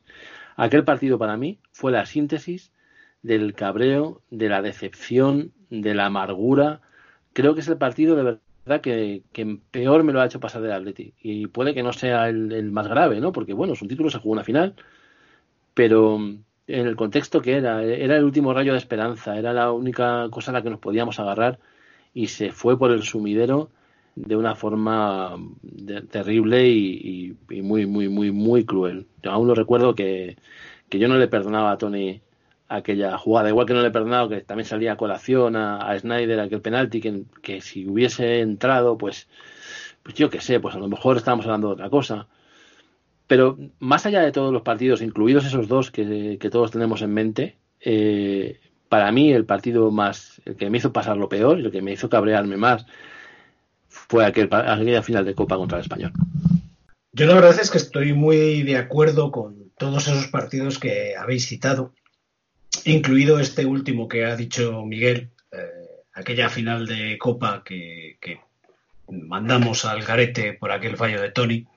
Pero eh, esos dos partidos de los cuales no quiere Miguel acordarse, realmente a mí no me supusieron cabreo y entiendo que, a vosotros tampoco. Y estoy refiriéndome concretamente a aquellas dos finales de Champions, las últimas que hemos eh, podido vivir. Aquellas dos finales eh, a mí lo que me produjeron fue una gran pena y, tristeza, porque después de haberlo tenido en las manos, de, haber sido eh, dignos eh, competidores en, ambos partidos y en ambas competiciones, creo que merecíamos algo más. Y, siempre decimos que la Champions nos debe una y ojalá seamos capaces de poder verlo. Pero yo eh, recuerdo con un gran cabreo, aprovechando aquellas fechas, el partido no frente al Málaga, que, posiblemente en muchas ocasiones se ha dicho que aquel partido fue el que nos costó la Champions, aquella actuación de Willy Caballero que, que se salió y que metió una mano tremenda y evitó que fuéramos campeones de liga y tuviésemos que ir al Camp Nou a jugárnoslo y, y que se lesionara Turán y no pudiera estar en, la final de Lisboa y que se lesionara Costa. Pero a mí casi que me cabreó más el anterior partido contra el Levante, con un, con un Keylor Navas que sabíamos que no era mal portero, pero era el portero del Levante. Llevaba no sé cuántos goles encajados y aquel día se convirtió en internacional y fichó por el Real Madrid. No por el que fichara por el Real Madrid, sino porque el hijo de mala madre sacó lo que no estaba en los escritos y encima nos untaron el hocico. Y aquel día yo sí que recuerdo un tremendo cabreo, porque después de haber estado durante toda la temporada bregando para conseguir un título de liga después de veintitantos años, eh, yo vi que, se nos escapaba de entre los dedos. Y, estamos eh, nos han metido tanto en la cabeza durante muchos años el famoso pupas, que no somos pupas en absoluto, como decía Luis, pero, pero aquel día yo recuerdo un tremendo cabreo. Y por seguir avanzando y olvidarnos ya de este mal trago, os voy a preguntar por cuál ha sido vuestro partido favorito en todos estos años de vuestras respectivas vidas con el Atlético de Madrid. Bueno, pues eh, es difícil, pero yo, yo voy a tirar eh, eh, a mi juventud, porque ya no soy joven. En los años de Simeón hemos tenido muchos partidos que, nos han dejado huella, pero yo me voy a ir más, más para atrás. Yo creo la, la primera gran victoria del Atlético de Madrid en, peleando por un título eh, contra el Real Madrid, aquel 2-0 en el Estadio Santiago Bernabéu en el año 1992. Ya habíamos ganado la, Copa del Rey el año anterior contra el Mallorca en el mismo escenario, pero evidentemente con los goles de Schuster, aquella falta eh, lanzada de manera magistral y el gol de, Futre por la escuadra, yo es el, mejor recuerdo que tengo de, del Atlético de Madrid. E, ese partido y luego tengo otro que es de una temporada de la, de la fíjate, hemos hablado anteriormente de, de Radomir Antic, era de una temporada anterior a, la llegada de Radomir Antic, que el Atlético de Madrid ya estaba eh, coqueteando con el, con el descenso, eh, que una temporada de la 93-94 que, eh, que quedó el Atlético de Madrid, si no me equivoco, duodécimo en la clasificación, y aquella remontada al Barcelona en el Calderón, que íbamos perdiendo 0-3 al descanso con un hat-trick de, de Romario, y, que acabamos ganando con un gol de Caminero 4-3 en el minuto 90 en una jugada, además que en la que el Barcelona me acuerdo que, pedía en, la jugada anterior donde se produce el robo y se monta el contragolpe para el gol de Caminero, el Barcelona había pedido un penalti, no, me, no me acuerdo a quién, sí recuerdo que era Juanito el, jugador que estaba involucrado en, en esa acción. Es un partido súper emocionante que, lo recuerdo, más allá de, que fuera una temporada decepcionante del Atlético de Madrid como lo, como lo fue tanto esa como la, la siguiente, que ahí sí que estuvimos bordeando el descenso justo antes de la llegada de Antica al, banquillo. Pero vamos, entre los dos me quedo evidentemente con la alegría de esa final conquistada en el Santiago Bernabéu ante el eterno rival. Yo tengo que coincidir en esto con Borja porque es que el título de 1992 eh, a mí me pilló siendo un niño, 13 años, y bueno, es que era esa revancha contra todos esos madridistas que te habían estado dando por saco durante toda tu infancia. O sea, era el, pese a que habíamos ganado derbis, porque bien, se habían ganado derbis, y habíamos visto muchas veces, o por lo menos yo había visto muchas veces ganar al Atleti derbis en esa época, incluso alguno por un resultado contundente por 4-0 incluso, ¿no? Pero, pero, pero es que esa final de Copa fue especial. Fue muy, muy, muy especial. Además, eh, bueno, por cómo fue todo, el, el eh, eh, es un partido distinto, hay en juego un título. para mí, sin duda alguna, bueno, es que el que, el que vea mi timeline en Twitter lo verá que en las noches más oscuras del Atleti yo siempre me voy a soñar otra vez con ese niño de 13 años que va para el pasillo de casa de sus padres eh, cantando el gol de Paulo Futre. Eh, yo vuelvo a eso siempre, porque para mí es mi infancia, para mí es, el, es mi atleti. Tengo esa, eh, esa camiseta en, como oro en paño que me regalaron hace relativamente poco, una réplica de aquella final del 92 y con el 10 de Futre, por supuesto. Y vamos, o sea, yo sin, sin duda alguna es el, recuerdo más feliz que tengo del Atlético Madrid hayamos ganado lo que hayamos ganado después, hayamos celebrado ligas, eh, haya vivido eh, días maravillosos en el Calderón, pero eh, es que los recuerdos de niños es imposible, es imposible dejarlos a un lado. Hombre, yo, yo por no repetirme, hombre, ha dicho Borja el, de, el famoso partido del, del 4-3 y la verdad es que ese sería uno, uno de ellos. Yo has hablado de dos, de dos días muy tristes, como fueron las finales de la Champions, pero yo creo que en la perspectiva tiene que quedar que no perdimos solo ese día. Es decir, para llegar a esa final hicimos partidos soberanos. Y hay tres partidos que voy a citar brevemente. Los dos que hemos tenido de las eliminatorias, los dos partidos de vuelta con el Barcelona, en el que un equipazo como el Barcelona con Messi, con Guardiola de entrenador, se quedaron en, se quedó en nada eh, en el Calderón, a pesar de, la, de las idas que tuvimos, eh, eh, los destrozos arbitrales, no pudieron con nosotros y en el Calderón hincaron las rodillas soberanamente.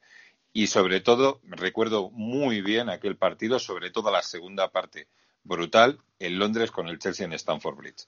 Es decir, un equipo que se llega a enfrentar al Chelsea. Se llega con su empate a cero, el resultado soñado por Simeone, ningún error en el Calderón, nos vamos a Stamford Bridge y el equipo da el callo con aquel gol sorprendente de Fernando Torres. Se sabe sobreponer, se va al descanso con aquel gol de Adrián y en la segunda parte se acabó el Chelsea. Ese es el. Habrá luego muchos más partidos, o por ejemplo el 4-0 que le metimos al, al Madrid y que significó la primera vez en 64 años que el Atleti le ganaba los dos partidos en Liga al Madrid. Eh, no sé, habrá muchos partidos, pero sinceramente me quedaría me quedaría por destacar esos tres. Pues es que, como siempre me toca el último, habéis sacado a colación todo el catálogo, pero yéndome mucho, mucho, mucho, mucho, lo más pequeño que yo recuerdo, el partido más, más impactante de pequeño, pero de pequeño de verdad, o sea, no con 13 años que ya ¿eh? estaba el pubi frondoso. Yo te digo, de, con, con 8 o 9 años, eh, aquel mítico partido contra el Betis, eh, aquella tormenta con, con, con, nuestro adorado Arteche eh, imperial saliendo lesionado, recuerdo. No sé si recuerdo bien el partido recuerdo más de por, la mística que tuvo aquello y por lo que por lo que después he hablado con mi padre y con mi abuelo y tal.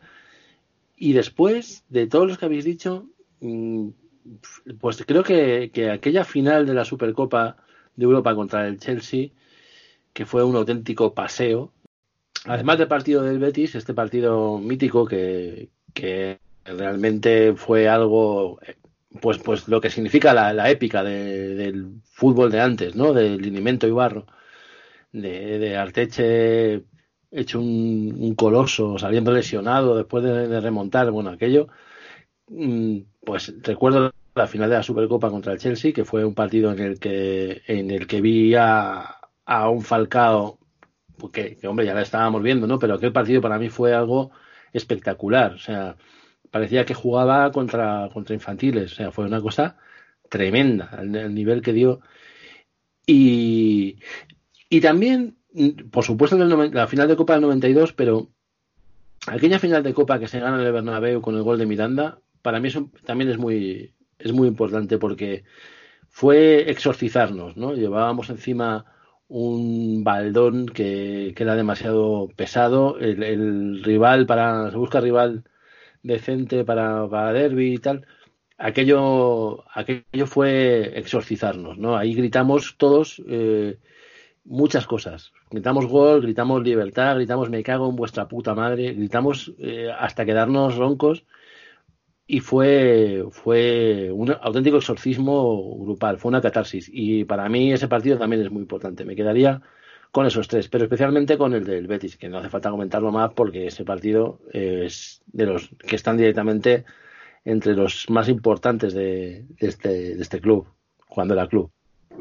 Pues sí, eh, precisamente uno de mis recuerdos eh, más alegres, eh, ya que en la anterior ocasión he hablado de uno reciente va a ser aquel partido que se disputó un 6 de noviembre del año 83. Pero como ya has hablado tú de él, no voy a hablar de él, voy a recordar otro. Y otro que también es relativamente reciente porque tiene muchos paralelismos y es aquella semifinal que ganamos en Anfield eh, y que nos hizo llegar a la final de la Europa League después de aquella larga travesía en el desierto que supuso eh, el descenso, el retorno a primera, los famosos años del plomo que conocemos y que hemos eh, sufrido y de los cuales ya hemos hablado eh, en este mismo programa. Aquella semifinal que tiene muchísimo, muchísimo paralelismo con, el partido que, que, hemos vivido antes de la pandemia y de la cuarentena y que la verdad para mí supuso una grandísima alegría.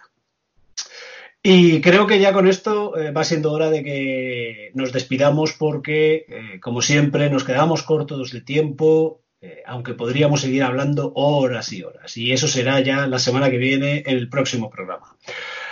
Borja, muchísimas gracias por haber estado aquí con nosotros y habernos compartido tus anécdotas e historias y te esperamos para la próxima semana. Eh, pues mm, encantado de estar como siempre. Muchas gracias a, ti, Eduardo, y a los compañeros por bueno por hacernos pasar este este rato tan eh, agradable y tan entretenido y espero que, de ese que eso lo, puedan disfrutar también los, los oyentes, que es de lo que se trata. Ignacio, como siempre, agradecido por haberte tenido aquí, a pesar de que ya no tengas trece añitos. No, ya hemos cumplido unos cuantos más. Eh, te agradezco que eh, vuelvas otra vez a invitarme, a poder estar aquí con todos vosotros. Y nada, un saludo a toda nuestra audiencia. Ya sabéis, quedaos en casa, salvo para lo absolutamente necesario. Chus, agradecido nuevamente por haberte tenido aquí y además porque la semana que viene te voy a tener una cosa que creo que te va a gustar. Bueno, pues nada, habrá que esperaremos a esperaremos a la semana que viene, pero mientras tanto ah, muy agradecido de habernos podido de haber podido evocar eh, recuerdos muy gratos o recuerdos no, no, tan no tan gratos, pero bueno que están ahí en la memoria y que creo que al final consiguen que, que hayan forjado ese carácter que tenemos los del Atleti. Miguel, como siempre, eres el último y tienes la última palabra para dedicar lo que tú desees y a quien quieras, eh, mandarlo a lo que tú eh, quieras. Pues nada, debo decir que ha sido un, lujazo este ratito que hemos compartido. Volver a hablar del Atleti, de lo que era el Atleti, lo que era el, club. Así que Fosa Atleti como club y que le den por el culo a la sal.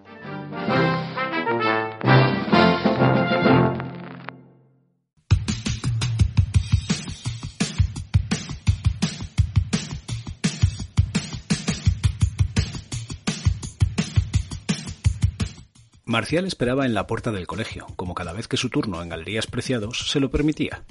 A las tres de la tarde de su reloj, un cura con sotana y andares de pelotari sale por una puerta de chapa verde, se encamina al centro del patio y toca un silbato.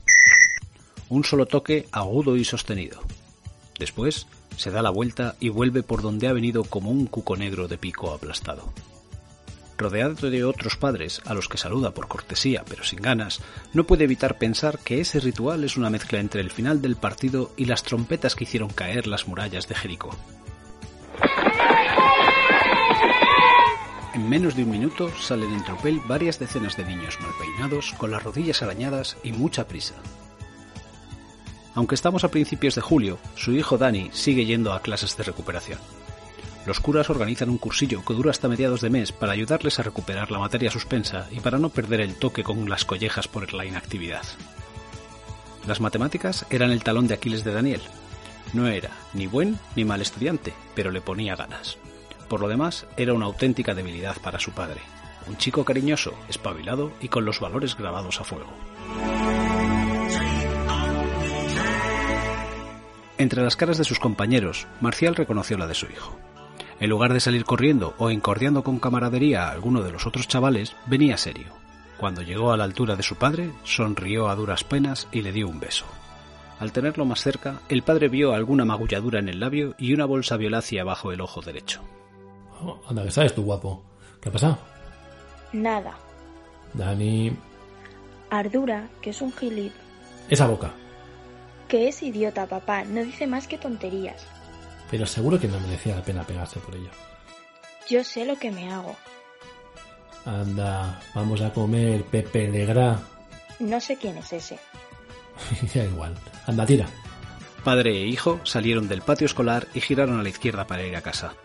Marcial puso el brazo sobre el hombro de Dani y se sorprendió de la estatura que ya tenía. Cada vez estaba más alto. Por el camino hablaron un poco de todo, pero de nada en concreto. Al llegar al portal, el hombre volvió a sacar el tema de la pelea. ¿Me vas a contar por qué te has sacudido con la dura? Es que es subnormal. Dice que el Madrid va a fichar a Hugo, que se lo ha dicho su tío, que es periodista. ¿Y por eso te lías aguantazo? Dijo en tono reprobador. Por lo que te diga el tío de Ardura que es todavía más tonto que él. Este comentario hizo que Dani soltase una carcajada. Marcial le revolvió el pelo con cariño y le dio una suave patada en el trasero mientras entraban en casa. La tarde transcurrió con calma hasta la hora de la cena. Después de recoger la mesa, un poco de tele y cada uno a su habitación.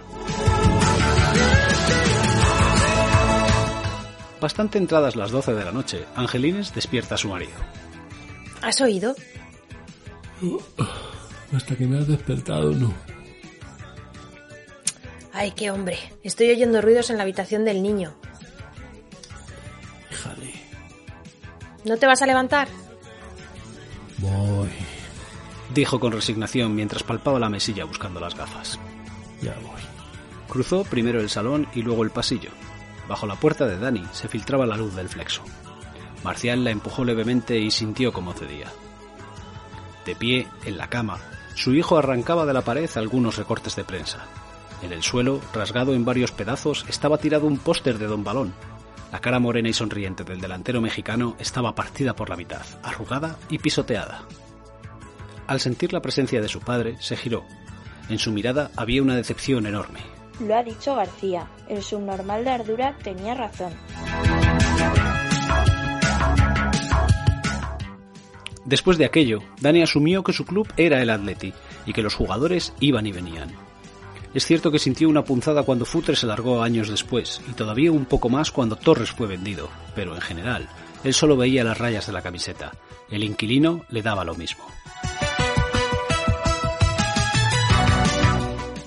Nunca se puso ningún nombre o dorsal, jamás reconoció un ídolo entre los suyos, hasta el momento preciso en que un lateral derecho, rápido como un galgo y de aspecto desaliñado, estrelló un penalti en la madera de una portería a 1600 kilómetros de casa. El día en que padre le vio aparecer por la puerta de casa, con el 20 a la espalda, sintió como si su hijo, con sus cuarenta y pico primaveras, le estuviera devolviendo la bofetada a Ardura, pero corregida y aumentada.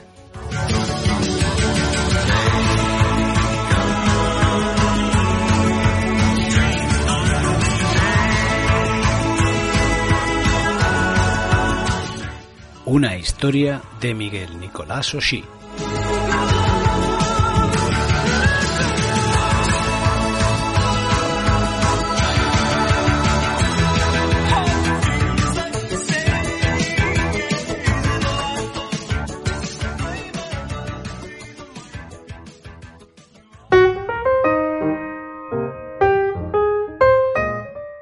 Aquí termina el programa de esta semana en el que hemos querido recordar a Radomir Antic y homenajear a Adrián Escudero. Esperamos que les haya gustado y la semana que viene intentaremos volver con nuevos contenidos que les satisfagan. No hay barrera, cerradura ni cerrojo que pueda limitar la libertad de nuestra mente.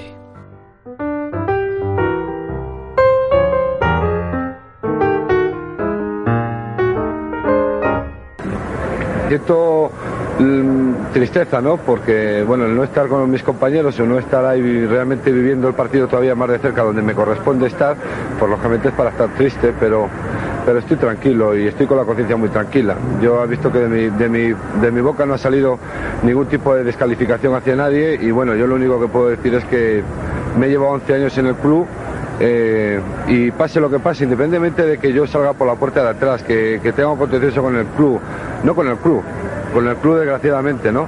Pero siempre seguiré siendo del Atleti y siempre le defenderé a muerte. Soy más antiguo que algunos que dicen que son muy atléticos. Presidente, por.